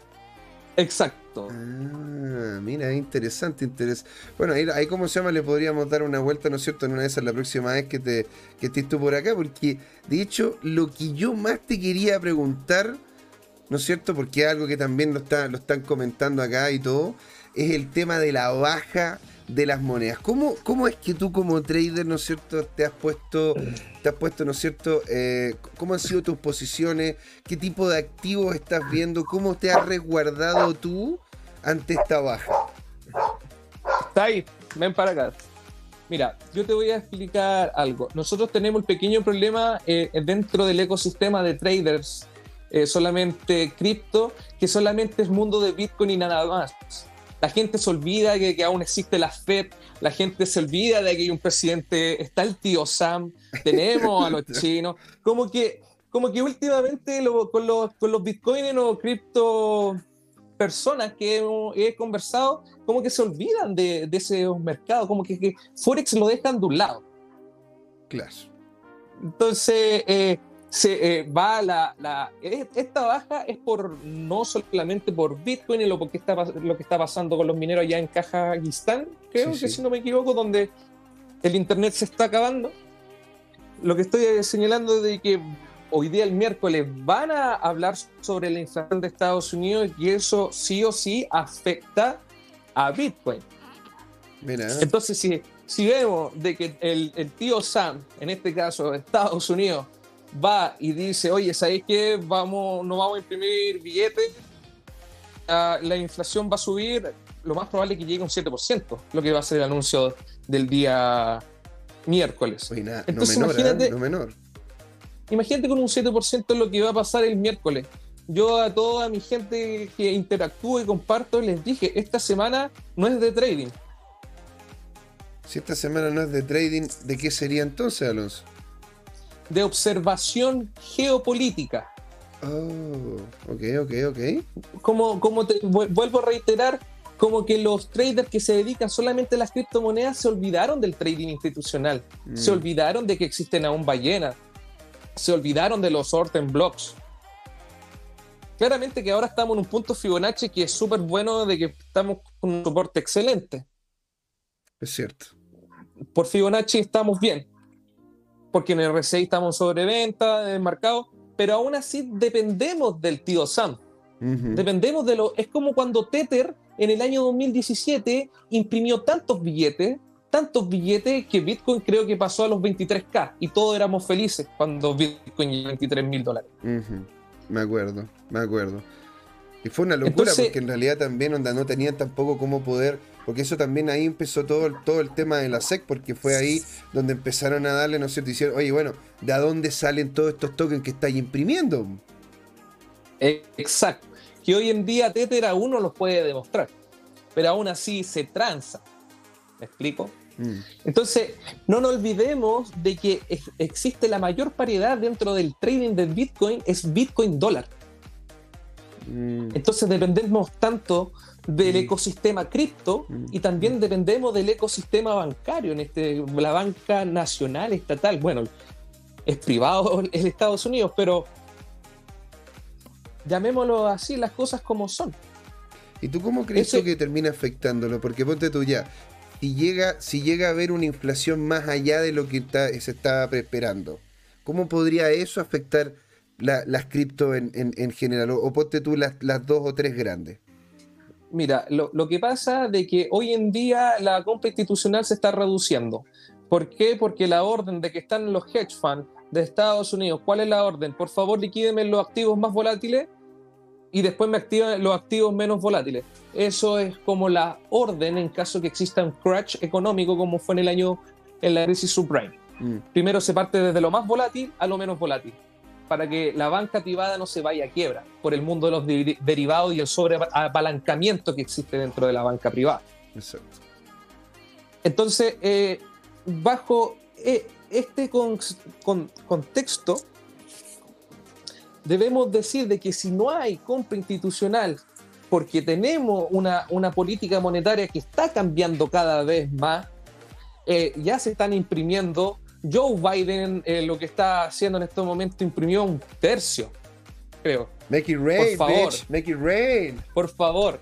Entonces, ¿qué es lo que está generando? Esto genera una, una distinción social muy, muy compleja porque el rico va a seguir siendo más rico porque le pueden pasar sobre crédito, porque hay mucho billete, pero el billete solamente llega a la banca privada y la inflación se los come la clase media y baja. Un clase media se transforma en pobre.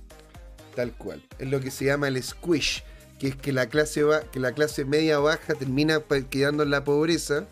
La clase media, que es la media alta, empieza a quedar cada vez más delgada y solamente se termina generando dos estratos, que son los ricos o la gente con más dinero o los pobres y la gente o, literalmente que no tiene, no tiene un mango. Claro, entonces, cuando veamos Bitcoin, como a un Bitcoin tiene una transacción enorme con paridad dólar, no nos olvidemos de esta, de, esta economía. Mm. Es un buen punto. Sí, porque mira, si te hago, si te hago el experimento, comienza con la con los traders que solamente se dedican a criptomonedas y no van a tener idea de cómo que es una masa monetaria. ¿Te das cuenta? Totalmente. Me he topado con más de algunos que en definitiva les he tenido que explicar. O sea, es gente que, ojo, no, no, no mueven una cantidad menor de, de, valores en criptomonedas. Les he tenido que explicar lo que es la inflación o cómo es que afecta el hecho de la impresión de lo que es la masa monetaria. ¿Me entiendes? O sea, entienden, lo que, entienden que, que, que, cuando hay mucho de algo, ese algo tiende a ser más barato, pero no entienden de que existen instituciones las cuales pueden terminar afectando, no el valor principal, porque no es que afecten el valor del Bitcoin. En esto, en esto Jorge, ¿cómo se llama? También ha sido muy claro. Un Bitcoin es un Bitcoin, es un Bitcoin. Y un Bitcoin será un Bitcoin siempre, pero existe la relación de precio con lo que se llama el dinero subyacente. El valor subyacente en este caso es el dólar. Por lo tanto, y lo dices muy bien, pues o sea, al final nosotros transamos el Bitcoin a grandes rasgos, ¿no es cierto?, en precio dólar, aunque lo hagamos, aunque lo hagamos con monedas estables. Pues. Exacto, exacto. Entonces es como, a ver, no quiero sonar transgresor, pero es como el tirar la piedra y esconder la mano. No, soy bitcoiner y pum. No, pues, en realidad uno mm. no es bitcoiner uno es trader, solo que se dedica a una, a, una, industria en específico. Exacto. Entiendo, perfecto. Entonces, ¿cómo es que tú, eh, primero, cómo es que tú te cubres ante esta de... perdón, perdón, dale, dale. De hecho, te voy a comentar, José Miguel, que yo eh, soy una persona que no cree en los holders. Hostia, ¿ya? ¿Ya? Mira, mira, mira, esta discusión creo que la tuvimos y, voy a y voy a aprovechar el momento para decirlo aquí en vivo.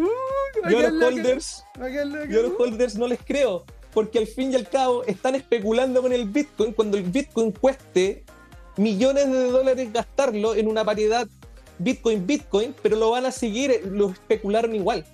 Antonopoulos no acumula Bitcoin. Antonopoulos no, no, no acumula Bitcoin, tienes toda la razón. A él sí le creo. Ahora, don, un Bitcoin. Don Jorge, sáquese el mute, por favor. Yo quiero, yo quiero ver, ver aquí qué es lo que ocurre con esta cuestión. Mira, eh, puede ser, ahora hay un meme famoso donde aparece Neo ¿ah? Y, le pregunta a Morfeo, ¿quieres decir que cuando el Bitcoin valga millones, ahí lo voy a vender? Y Morfeo le responde, no Neo. Quiere decir que cuando estés preparado no necesitarás vender. Oh, cha, cha. O sea, usted dice, señor, de que en realidad el fin último del Bitcoin no es la, la compra o la venta de él, sino la utilización del mismo en la economía real y que sea tan normal como, como que yo ocupe acá en Chile pesos chilenos, en Colombia pesos colombianos, etcétera, etcétera. Mira, eh, ¿recuerdas tú que, que, proyecté un meme de, del famoso papá que está con el hijo en la banca y hay una serie de leyendas? Y una aparece la secuencia de las tres escenas y le dice, papá, eh, podemos vender Bitcoin ahora que vale un millón para y dejar de vivir acá en el banco La Plaza? No le dice el papá. El Bitcoin no se vende, se holdea. Mira. Entonces, entonces, ¿qué es Bitcoin? ¿Un, ¿Una obra de arte? No, lo que pasa es que eh, eh, el, el, Bitcoin ya está, una forma de monetizarlo y es lo siguiente, algunos bancos lo están aceptando como eh, reserva de valor y tú tomas un crédito donde el Bitcoin es el colateral. Entonces, mira, esto, esto es una estrategia de inversión eh, muy antigua y tiene que ver con la esencia de lo que tú estabas comentando. Uh -huh. Y es la siguiente. En el resto del mundo, la gente que entiende de finanzas hace lo siguiente. Se compra una casa, eh, la toma un crédito hipotecario, te dan dinero fiat por esa casa y tú compras otro bien de valor. Por ejemplo, puede ser una parcela. Tomas un crédito hipotecario contra la parcela y, y, y, vas tomando en el fondo activos duros, te compras acciones de una empresa, lo que sea, y vas tomando el crédito en fiat. Como el dinero fiduciario es intrínsecamente inflacionario, tus pasivos se van devaluando y tus activos se van valorizando. Y ahí tú vas generando un patrimonio positivo. Esa es una estrategia que ya tiene décadas digamos, viene de, de los grandes eh, ciclos inflacionarios que hubo en los 70 eh, y está documentado que lo aplicaron tanto los, la gente que maneja portafolio de inversión como, como los legendarios, como Druckenmiller, Dalio, to, todas las personas, solos de todas maneras. ¿ah? Y, bueno, esa, esa, es una forma de, de ¿cómo se llama?, de, de manejar tu portfolio. ¿Ah? Porque, porque, ponte tú, ¿cómo toman ustedes, cómo toman ustedes, abro aquí el, el, la cuestión para, para todos, ¿no? ¿Cómo es que toman ustedes coberturas? ¿Cómo es que ustedes llegan y dicen, a ver, se viene una baja importante, ¿no es cierto?, en lo que son las cripto, que era algo que se veía venir, ¿no es cierto? Ajá. Después del all time high, vimos un RSI, ¿no es cierto?, que estaba en baja, vimos, o sea, perdón, en alza, eh, vimos, ¿no cierto?, una serie de elementos como la MACD, como la MACD que estaba, la MACD sobre todo la rápida, que estaba, que estaba muy por encima de la lenta. Entonces, habían ciertos indicadores los cuales estaban diciendo, y saben que después de estos precios top que tuvimos, se va a venir una baja y más encima también teníamos todo lo que nos comentó Jorge anteriormente, que era el tema de ver, ¿no es cierto?, cuáles eran los contratos futuros, qué es lo que ocurría, ¿no es cierto?, con el posicionamiento de, la, de, de, los resguardos que estaban haciendo con este tipo de contratos. Entonces, ¿cómo es que ustedes toman resguardo ante un mercado que es, que es bajista? Lo, lo comento para que la gente aquí que nos está escuchando diga, ah, Mira, esto es lo que hacen traders profesionales, esto es lo que hace un holder o un maximalista. Y yo también puedo comentar, ¿no es cierto?, cómo poder tomar hasta cierto punto cobertura. ¿Ustedes salen al mercado tradicional para cubrirse o se mantienen dentro del área cripto para poder justamente no, no, para no salir de allí? ¿Cómo, ¿Cómo es que lo hacen ustedes? Partamos con Alonso. A ver, eh, como dice el antiguo dicho, no hay que poner los mismos huevos los mismos huevos en todas las canastas. Así te, voy a, te, voy a, te voy a comentarte mi historia en lo personal. Antes de ser trader, tenía una regla muy básica, que era comprar barato y vender caro. Eh, lo, lo, hice con materia, vendiendo palta, eh, revendiendo entradas, ¿cachai? Marisco. Uh, marisco. Sí, señor. Y muy buenos mariscos tenía usted, señor. Oye, una, una, Lan una langosta Lan me, me cago en. Pero fantástica. Vendemos, tenemos, ahora estamos viendo una, una distribución de, de, mariscos también. Entonces, ¿a, a, qué, ¿a qué va todo esto? claro, yo amo Bitcoin, pero yo no voy a acumular Bitcoin. Lo que necesito es diversificar el patrimonio. Patrimonio. Mm, Entonces, si, sabemos de que Bitcoin estaba en los 64, estaba en pleno ATH, una regla al tiro a anotar. Nunca jamás operar en pleno ATH. Señores, por favor, por favor, miren, de lo que se me están mirando acá, eso es una ridiculez, es una ridiculez. ¿Por qué tú vas a estar operando cuando estás en pleno ATH con volúmenes que jamás habías visto en tu vida? Si te pones a brindar los gráficos de un minuto. Tú no eres una ballena, tienes que seguir a las ballenas. Ser cauteloso. Si fuera una ballena, perfecto. Te, trato hoy en día de, de, ¿cómo se llama? Manipulación en bolsa. Pero tenemos que entender de que no podemos creernos los super reyes con un volumen de, de, 3, millones de dólares, un ejemplo, operando en pleno TH. Si estáis viendo, si trabajas el volumen en profundidad, que eso requiere años, años de práctica, eh, le ponía un short, yo siempre en pleno ATH le meto short a todo, menos Solana que salí trasquilado. Lo debo admitir. Eh, entonces, no, no operar en ATH. Voy y si tengo, boom, tengo una ganancia de un 30%, saco la ganancia, me gasto un 15% en un mercado tradicional, me gasto un 40% en un mercado tradicional y voy abriendo negocios. Ya, o sea, tú, tú, liquidas para poder entenderte más o menos lo que es la postura que dices tú. En el momento de que tú estás viendo, ¿no es cierto?, de que los precios están empezando a cansarse, están perdiendo inercia. Hay indicadores como el RSI, la MACD y otra serie que me imagino yo que ya en otro, en otros momentos, ¿no es cierto? Cuando tengamos de panelista también lo vamos a empezar a revisar. Tú dices, ¿prefieres liquidar ciertas posiciones en este activo y empezar a utilizar esa plata, sacarla literalmente desde, desde Binance y empezar a posicionarla en otro tipo de activos que no necesariamente sean los criptos?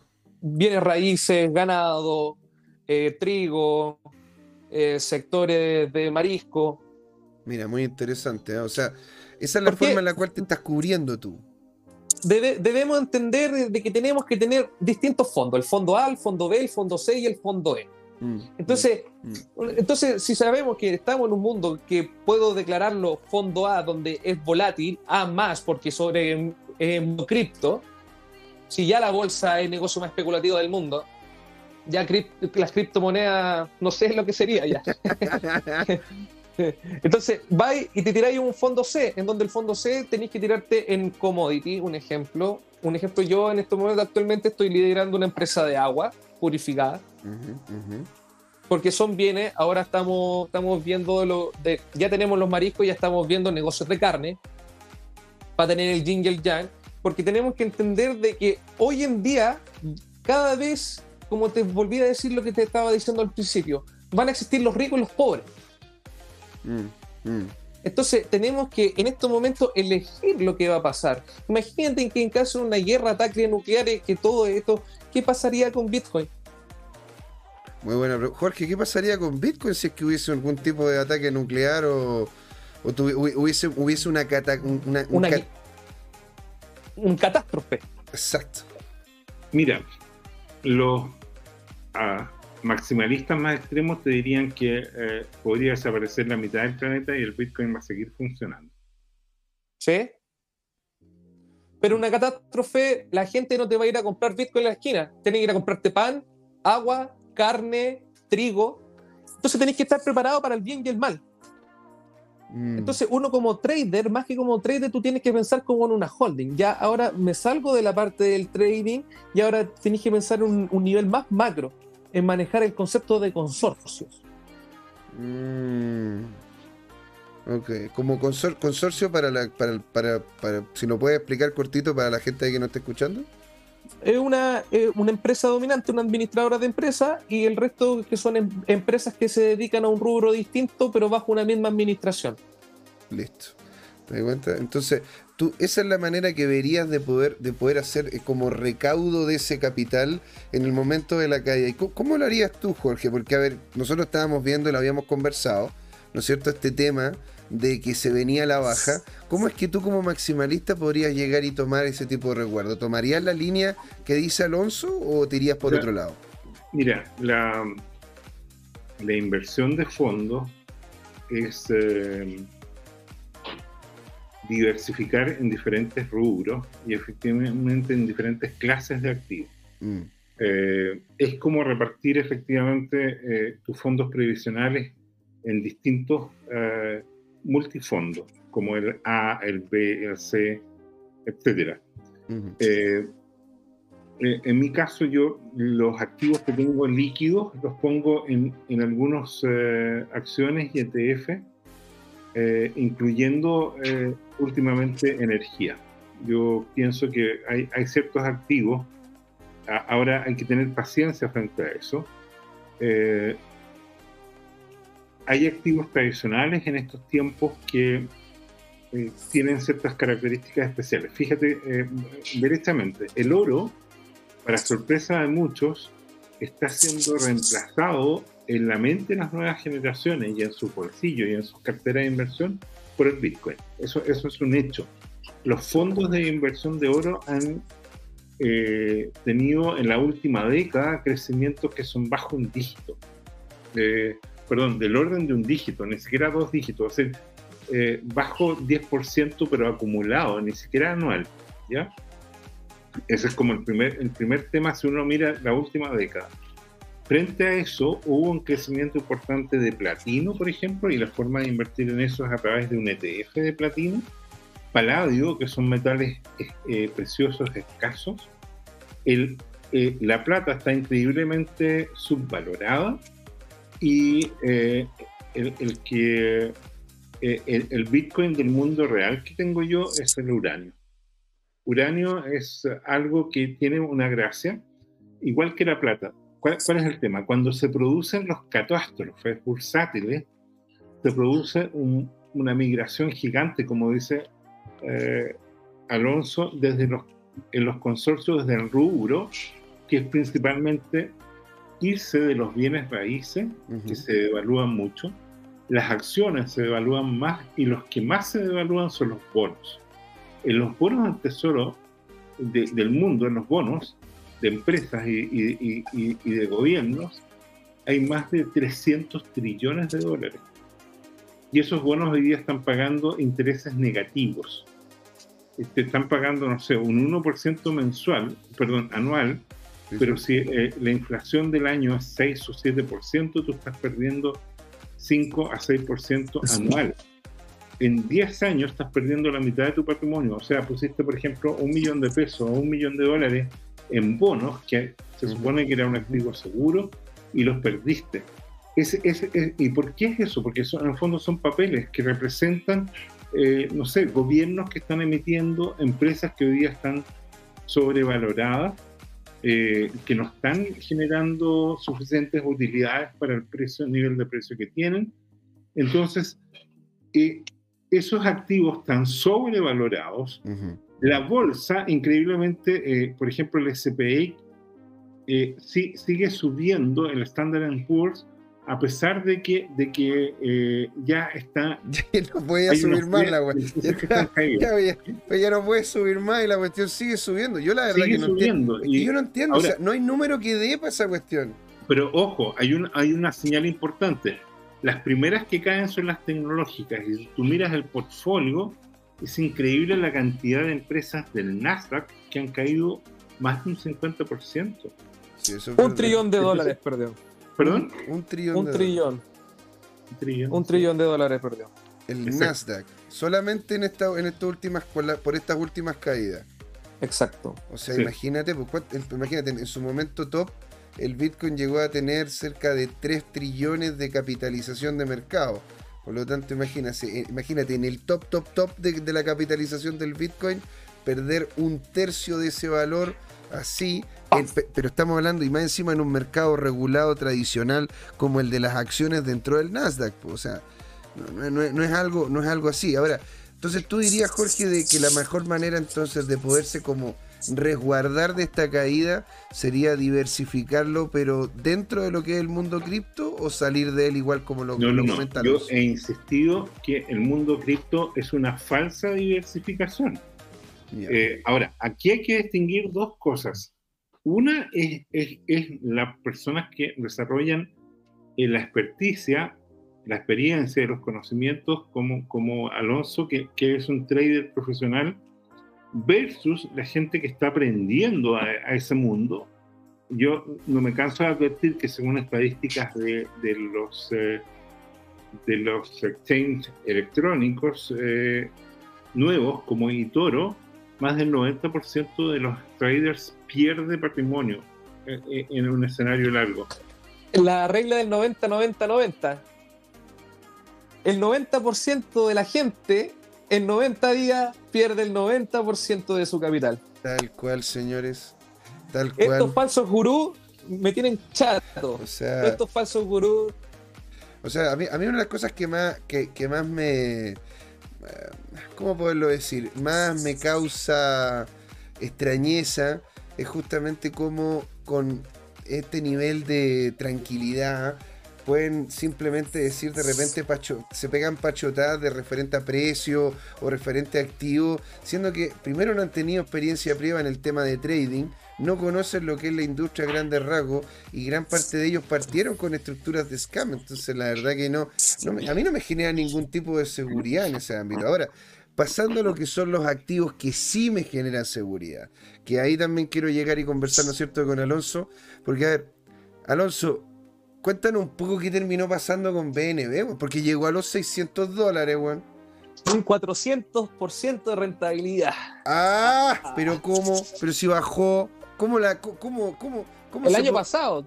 Sí, pero. BNB que tuvo un crecimiento exponencial. Pero, pero pues crecimiento. Pues, claro, estamos de acuerdo, pero ahora me entendí, estamos, estamos con un BNB cerca de, cerca de los 450 dólares, siendo que llegó a los 600 y tanto.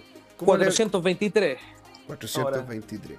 Ahora, ¿cómo es que, cómo es que este, se pegó esa baja tan grande? ¿Qué terminó afectándolo si en definitiva que el los problema de aumentaron, ¿no? Perdón. Bitcoin va a seguir siendo la madre de todos los corderitos. Mm. Hasta que no llegue otra moneda con mayor capitalización que Bitcoin.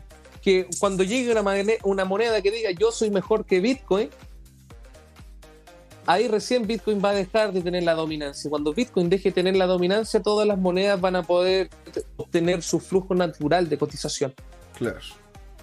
Entiendo. Ahora, pero tú, ¿tú cómo ves los fundamentales que tiene, la, que tiene el BNB o lo que tiene... BNB, la quema. El aumento de DeFi, haciéndole la competencia a Uniswap. Los TBL que se, se les llama. Eh, eh, gastos menores Binance es uno de los exchanges con mayor volumen en el mundo. Ethereum, más que digan que es descentralizado, no, es, descentralizado. Eh, es prácticamente casi un esquema Ponzi Ethereum. Em, a ver, ¿por, qué, señor? Para que, para que la gente que nos escuche... Porque Vitaly Buterin maneja casi prácticamente todo el ecosistema de Ethereum. Eh, es como yo soy el rey, y, ok, manéjelo, pero yo sigo siendo el rey. Claro, o sea, él, él, él, hasta cierto punto fue, fue. Bueno, de hecho, gracias a él, ¿no es cierto?, terminó saliendo el tema de Uniswap, porque era una idea que él tenía para la utilización de los contratos independientes, de los contratos inteligentes. Gracias a él, ¿no es cierto?, salió todo el tema de los NFT, porque hubo una prueba de, una prueba de, mm, una prueba de si es que realmente era efectivo que podía, ¿no es cierto?, la red aguantar lo que es la transformación de una, de, de una, de una, de una imagen digital a lo que serían simplemente una estructura dentro de la blockchain. O sea, él, bueno, tiene razón, o sea, también el tema de DeFi, weón, hasta cierto punto también lo ha llevado él adelante, pues como ideas que él tiene referente a su propia plataforma. Y de allí se ha ido. son buenas. Sí, pues. Pero aún sigue siendo el rey. O sea, a ti te complica de que, que sea como centralizado en las ideas de él, independiente de que la moneda y la fundación y todo lo demás sea, sea, sea más descentralizado como él es la figura central. No me gusta como líder. Para ese caso prefiero invertir en BNB y en Cardano. Ah, mira, y Cardano también. ¿Por qué, ¿Por qué cómo se llama? ¿Le, ¿Le, crees más a Cardano que a, que Ethereum? Sí. ¡Hostia! Completamente. Y se va a poner bueno. Cago en Dios. ¿Pero por qué? A ver, Cardano. Charles perteneció a la fundación de, Ethereum, ¿no? Sí, señor, sí, señor. Sí, señor. Igual que Charles Gavin, igual que todo, todo el grupito ese, pues, los, los cabros les digo yo, los cabros. Charles se fue con una idea de ser el Internet de las blockchain. Como Bitcoin es el Internet del dinero, Ujú, ujú. Cardano quiere ser el Internet de las blockchain. Mm. Ya. Ahora, Entonces, pe- la pero ser el actitud- internet de las blockchain es, es complejo igual, pues tiene. complejísimo, pero lo está haciendo. El, creci- el crecimiento científico, eh, recordemos que eh, la función de Cardano es más científico que especulativo. Sí, sí, eso es verdad. Eso sale en el white paper. Sí, de hecho es un proyecto científico y dentro de lo científico que es el proyecto que más me convence. Más allá de BNB, porque BNB tiene más interoperabilidad, eh, podía hacer mayores cosas, autopréstamo, eh, por ejemplo, cuando tú te apalancas en BNB no te hace el cross down en futuro, mayores ventajas, PancakeSwap dentro de todo ha funcionado bastante bien eh, en comparado con Uniswap que prácticamente la red de Ethereum es para millonarios porque tener unos fees unos fee de, de mierda. Real, eso es verdad, señor. ¿Para qué voy a mentir? De repente, cuando uno quiere hacer un intercambio en la red, sale más caro la, sale más cara la vaina que el sable.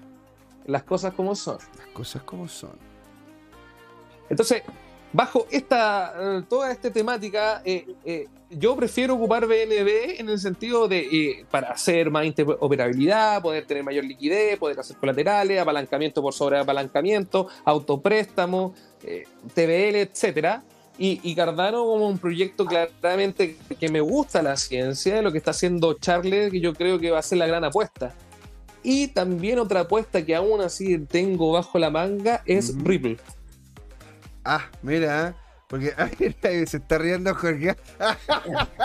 porque, a ver, A mira, ver, yo, Ri- yo- Ripple va a ser la blockchain privada más cara del mundo cuando sal, cuando termine con la SEC. totalmente, señor, es lo que le vengo diciendo a Jorge.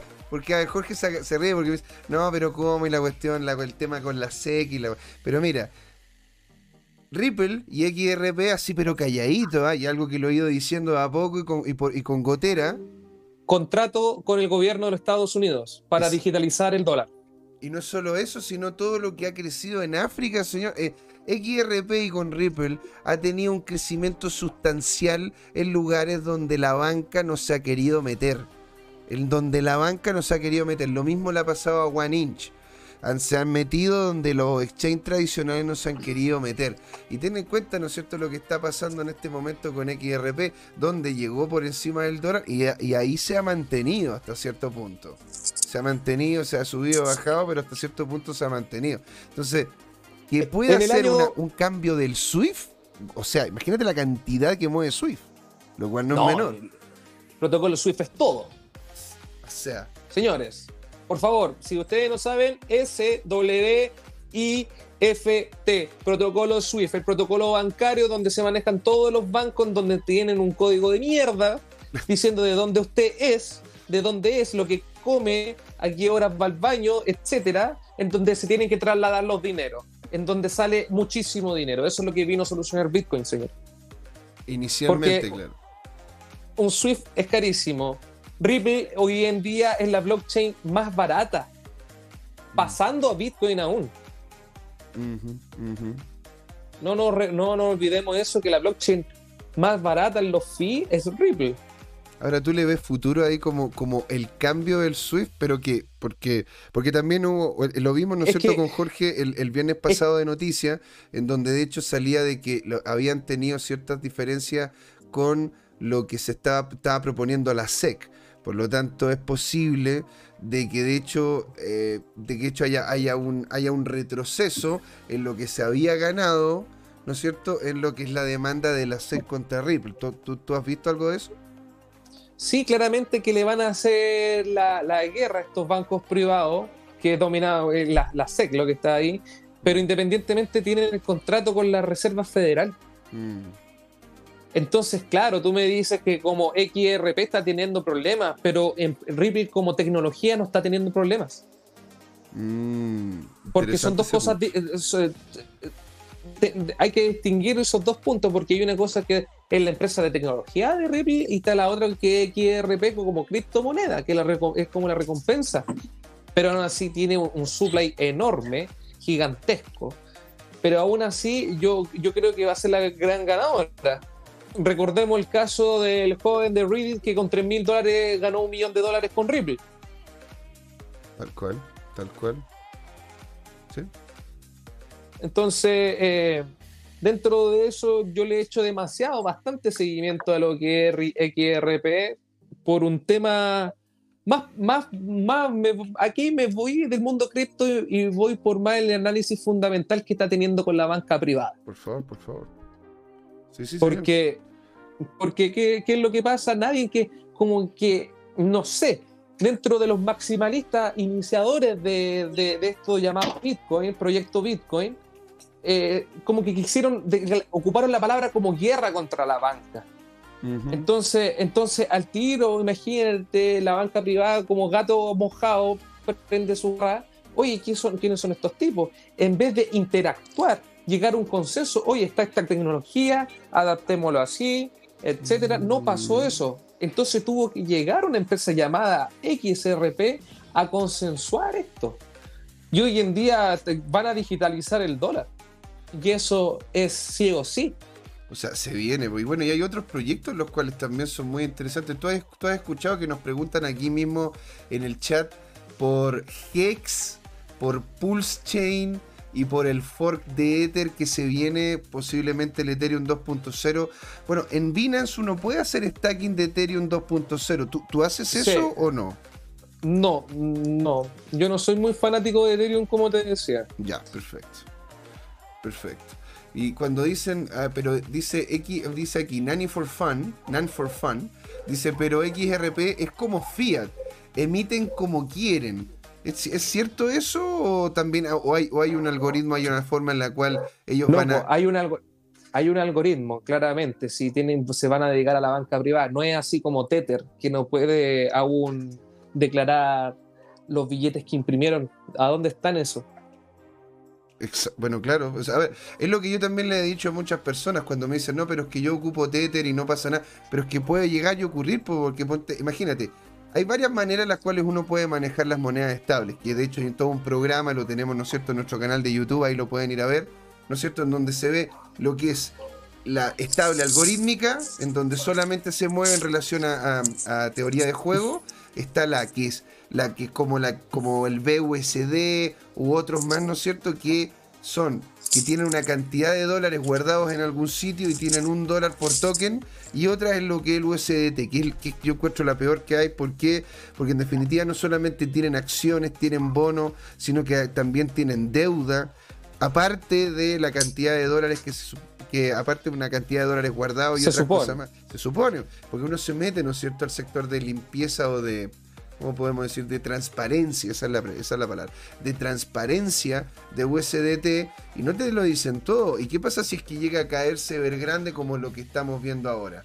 USDT se va al carajo y se va al carajo, ¿me entiendes? Y siendo una de, la, una de las que más una de las que más mueve, una de las que tiene mayor cantidad de volumen, ¿qué vamos a terminar haciendo? ¿Te das cuenta? Por eso yo, en ese sentido, yo le, yo le creo a Binance, en la forma en la cual ha manejado el tema del dólar estable. Porque, porque tú manejas mucho lo que es el dólar estable en de Binance, ¿no es cierto? Sí, eh, es lo principal que uno debe manejar. Exactamente. Pues, entonces. ah, perdón, don Jorge. Sí, yo, yo quiero comentar lo siguiente. Mira, eh, siguiendo la, consulta en el chat respecto a, a Recordemos que Hex viene, eh, es, un proyecto que, fundó un influencer que se llama Richard Hart. Y, mira, yo he visto críticas de, su comportamiento y siento, intuyo que, que algunas críticas también inspiradas en el sentido que él se comporta con, con un enfoque tipo pump and dump yo, yo siento que él manipula mucho la demanda y, sospecho que ese proyecto no tiene mucha, no soluciona un, problema real y que al final se va a cumplir algo que es muy antiguo. Hay un artículo muy antiguo en, eh, Medium que se llama Oscillators y Degenerators. Y, y, que de alguna manera lo que dice es que en el largo plazo todas las monedas comparadas con Bitcoin terminan eh, decayendo, que, que, crecen mucho menos. Eh, independiente que tengan un, periodo de valorización importante al principio, como pudo ser Solana, por ejemplo.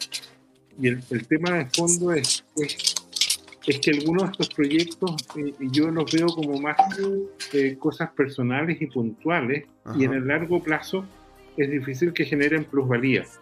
Yo desconozco, no he seguido el tema de Pulse Chain, eh, pero, pero hago, la, hago, la advertencia que efectivamente, si, uno lo ve eh, y ve el gráfico máximo, a cinco años tuvo un máximo eh, y se desplomó, después tuvo un, nuevo pulso y se desplomó de nuevo.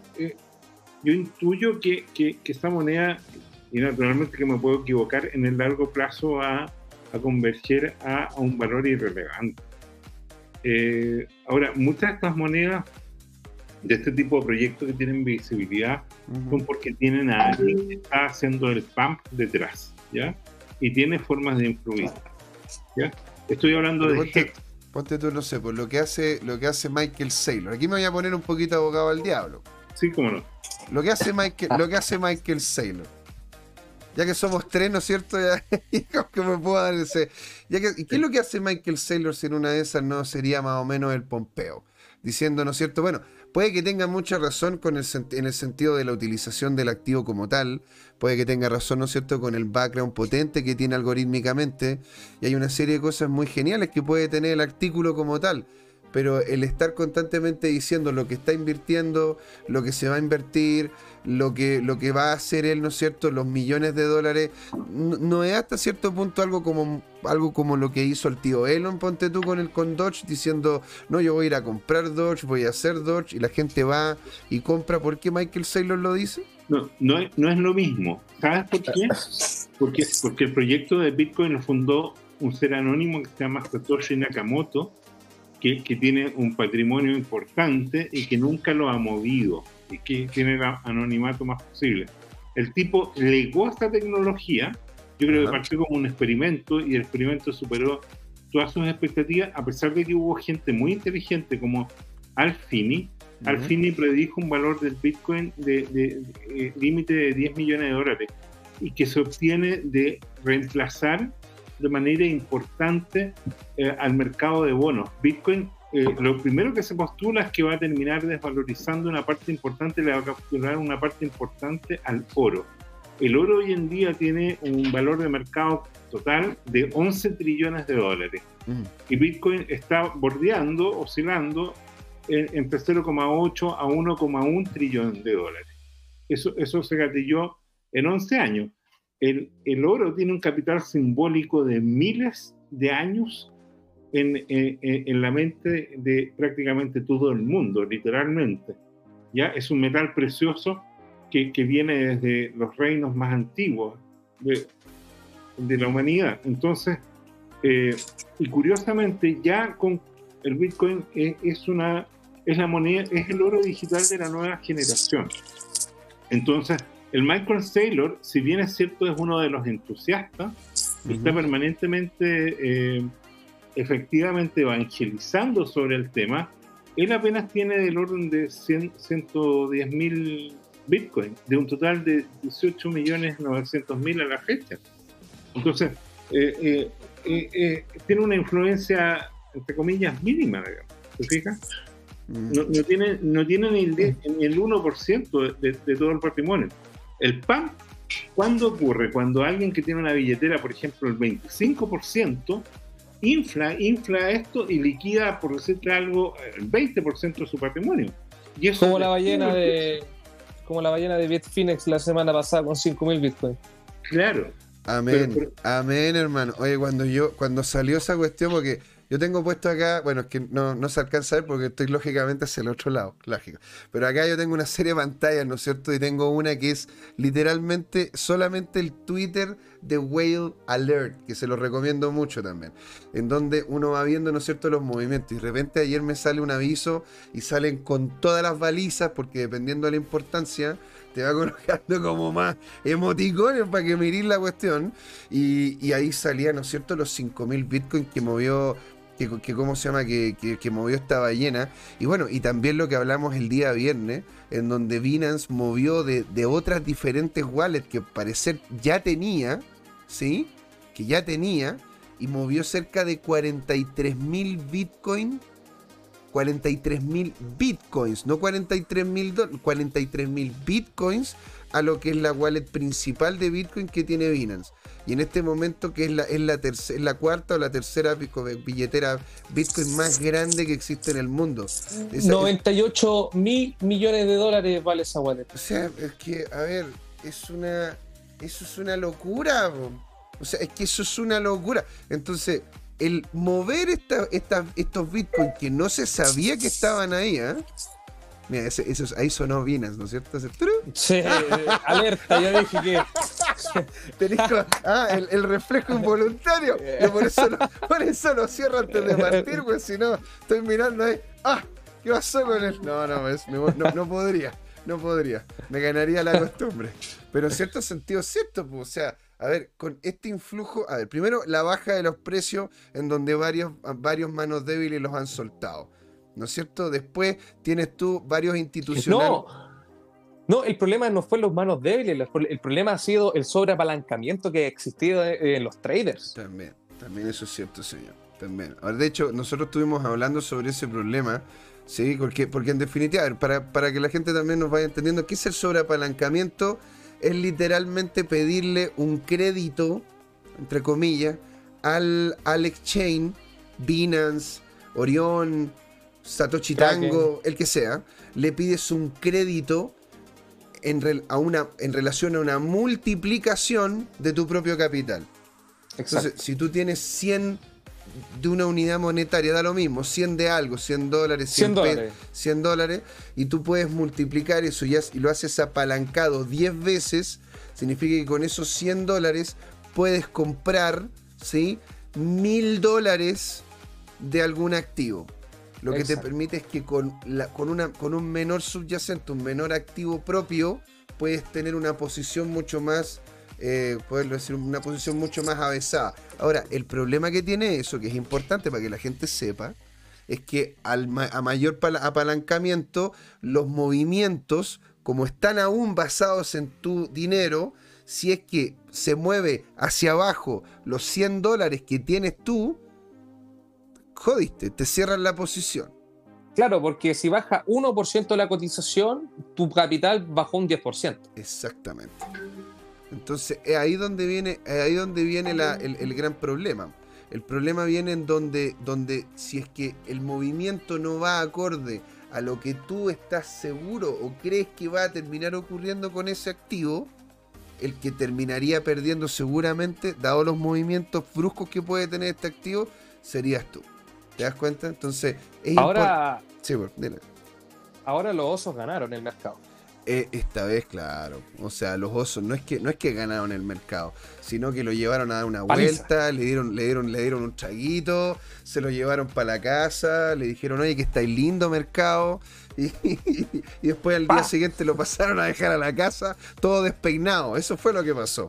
¿Me entendió, no? Entonces, en ese sentido, bueno, pero hay que tener los resguardos correspondientes. Oye, yo, yo la verdad que esto ha sido para mí una delicia. Oye, qué cosa más agradable la conversación. Pero fíjate que no nos hemos dado ni cuenta y ya estamos más que pasados en lo que es la hora, en la, hora de término, que son las 8. Pero, ojo, ¿ah? no se preocupen. No se preocupen porque estas conversaciones van a seguir. Don Alonso acá va a continuar como panelista y lo vamos a tener de forma regular, ¿sí? Ahora, para ir cerrando, ¿sí? Partamos entonces eh, con, con, Alonso diciendo, bueno, Alonso, ¿dónde la gente te puede encontrar? ¿Cuáles son los lugares en donde puedes saber de ti? Y justamente alguna última cosa que quieras ir diciendo para ir cerrando ya el programa de hoy. Primero quiero decir que todas las personas que están mirando eh, esta transmisión son valientes. Tienen uno así bien meterse al mercado, sumergirse al mercado y pensando que tú le vas a ganar al mercado, yo creo que es una fantasía. Porque nadie, nadie parte ganándole al mercado. Pero está bien, está bien la actitud, está bien la actitud. El consejo partan con demos, para testeo, testeo, testeo, testeo, testeo, y después se lanzan al mercado. Eh, suscríbanse también al canal de Twitch, si estamos en Twitch. Y nada, me pueden, yo ocupo en Instagram, ustedes saben que no ocupo mucho Twitter, no mantengo un poco el perfil bajo. Eh, mi Instagram es alonso, alonso moyano.reyes, si no me equivoco. Ahí me pueden buscar, a veces hablo de mis locuras. Que hago es súper interesante el Instagram del hombre acá, lo recomendado. Y pongo posicionamiento, eso es como despierta el mercado, a ver qué pasa. Y publico a veces los posicionamientos que tengo yo dentro del mercado, a veces los publico en mi Instagram para que la gente sea más rentable. Ahora eh, como te digo, vamos a empezar unos masterclass gratuitos para la gente que está jugando con, con nosotros eh, los juegos NFT, que la próxima vez vamos, ya nos quedamos sin tiempo para explicarle sobre la nueva tendencia de juego NFT y todo lo que está pasando. se va a venir, hombre. De, hecho, nosotros vamos a tener uno que otro, una que otro panel y en caso de más, más que invitados, ¿no es cierto?, a poder participar acá en otro momento y y cómo se llama comentar sobre, sobre, sobre, sobre lo que se está haciendo. Lo podríamos comentar acá como parte de, lo mismo del programa. ¿Qué, mejor pues si el hombre sabe del este tema? Eh, ¿Y qué otra recomendación más decirles? Sigan de muy de cerca la plata.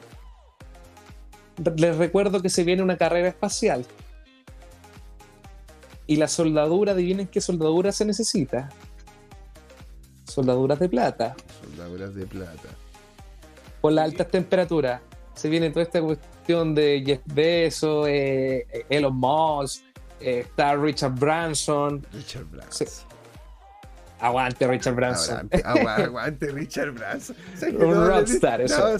No, le dice, no, no, el tío. Yo, yo, ¿cómo se llama? Mira, yo la verdad que ya, mira, el tío Jeff, pues, tengo mi apreciación y todo lo que quiera. Y el tío Elon ya me cae bacán y todo, pero el tío Richard el tío Richard. De hecho, tengo una foto acá del tío Richard. Bueno, no voy a mover la cámara, pero tengo una foto acá del tío Richard.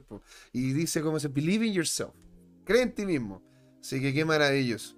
Bueno, vamos a ir dándole el segundo cierre. Don Jorge, ¿qué es lo que diría usted? solo decir que en el chat eh, nos dejaron pendiente eh, la pregunta qué opinamos del metaverso. Lo vamos a ver en el futuro y sus mm. economías. Así que nos quedamos con tarea, nos vamos a acordar. Y de mi parte, solo un pensamiento. Fíjate que eh, lo que he observado en los últimos dos años es que las personas más ricas y más inteligentes están convergiendo en la industria cripto y están invirtiendo, principalmente en Bitcoin. Mm. Hay un famoso inversionista que se llama Bill Miller, que esta semana dio una entrevista y reveló que tiene el 50% de su patrimonio en Bitcoin. Mira. Y ¿Y qué es lo que dice él? Que es una tecnología como el ferrocarril, como una serie de, en la entrevista lo desarrolla, eh, de cambios revolucionarios que han hecho eh, en el mundo. Y él dice, ¿qué otra tecnología ha pasado de 0 dólares a 57 mil? Bueno, esa es su referencia, hoy día es 40 mil, pero está remontando, ya vamos en 42 mil, y eh, en 10 años, en una década. Entonces, yo, yo pienso que si tanta gente eh, que, que, conoce la dinámica de estos mercados eh, ha hecho esa apuesta, cuando el retail vuelva a confiar, esta cosa va a ser igual como le pasa a la plata. ¿Cuál es la gracia de la plata que dice Alonso? Que cuando agarra vuelo se pone parabólica. Eh, ¿Por qué? Porque se gatilla una fiebre de, del tema. Fíjate que la plata una de las anécdotas que tiene es que una vez valía tanto en Estados Unidos que la gente estaba yendo a hacer cola para vender sus cubiertos de plata, los, los recuerdos de la abuelita y todo lo demás, porque ya era eh, ridículo el valor que estaba eh, pagando. Ahí es cuando hay que vender. Ahí es cuando hay que vender. Y no es cuando hay que comprar nuevamente. O sea, eh, la lógica de alguien que porque está muy valioso lo, lo, empieza a comprar cuando está en el máximo valor de todos los tiempos, claro. bueno, esa, lógica es invertida. Exactamente, señor. Y bueno, entonces yo ahí voy a hacer un, pequeño, un pequeño hincapié. Muchas gracias, Alonso, por, por, cómo se llama, por haber participado. Y para la siguiente vez vamos a hablar sobre el tema de criptojuegos. Yo creo que es un tema que en realidad muy, muy interesante. Bueno, así que aparte de mercado, ahí poderle hacer el hincapié, ¿no es cierto?, a todo lo que es el tema de los juegos, al tema del metaverso.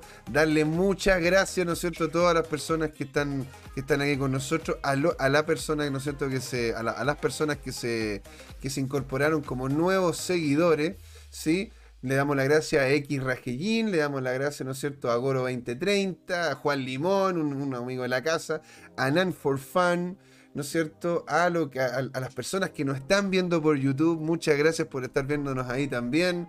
A todos los que nos estuvieron conversando incluso antes, el señor Laporta, ¿no es cierto? Y a todos los que nos conversan tanto en Twitter como en, como en Telegram, en LinkedIn, en todos lados. En todos lados como arroba tu CryptoTime o como CryptoTime. Acá José Miguel despidiéndose, dándole las gracias por este hermoso día a don Alonso y a don Jorge Gatica diciendo que esto fue Crypto Time, señores. ¿Por qué? Porque fue hora de hablar de criptos. Exactamente. bueno. muchas gracias, señores. Ahí nos vemos. Chaito, chaito. Felicidades. Hola amigas y amigos, antes de irnos les queríamos recordar que esta comunidad CryptoTime la hacemos todos, así que siempre invitados a nuestros canales de difusión en Twitch, Twitter, YouTube, LinkedIn y Facebook. Búsquennos como CryptoTime con I latina, así, latinos como nosotros. Los esperamos para intercambiar información, hacer nuevos amigos y conexiones en este hermoso mundo del blockchain y las tecnologías descentralizadas. Los invitamos a suscribirse para recibir información sobre nuevos episodios y les mandamos un gran saludo de acá, Jorge Gatica y José Miguel. Nos vemos.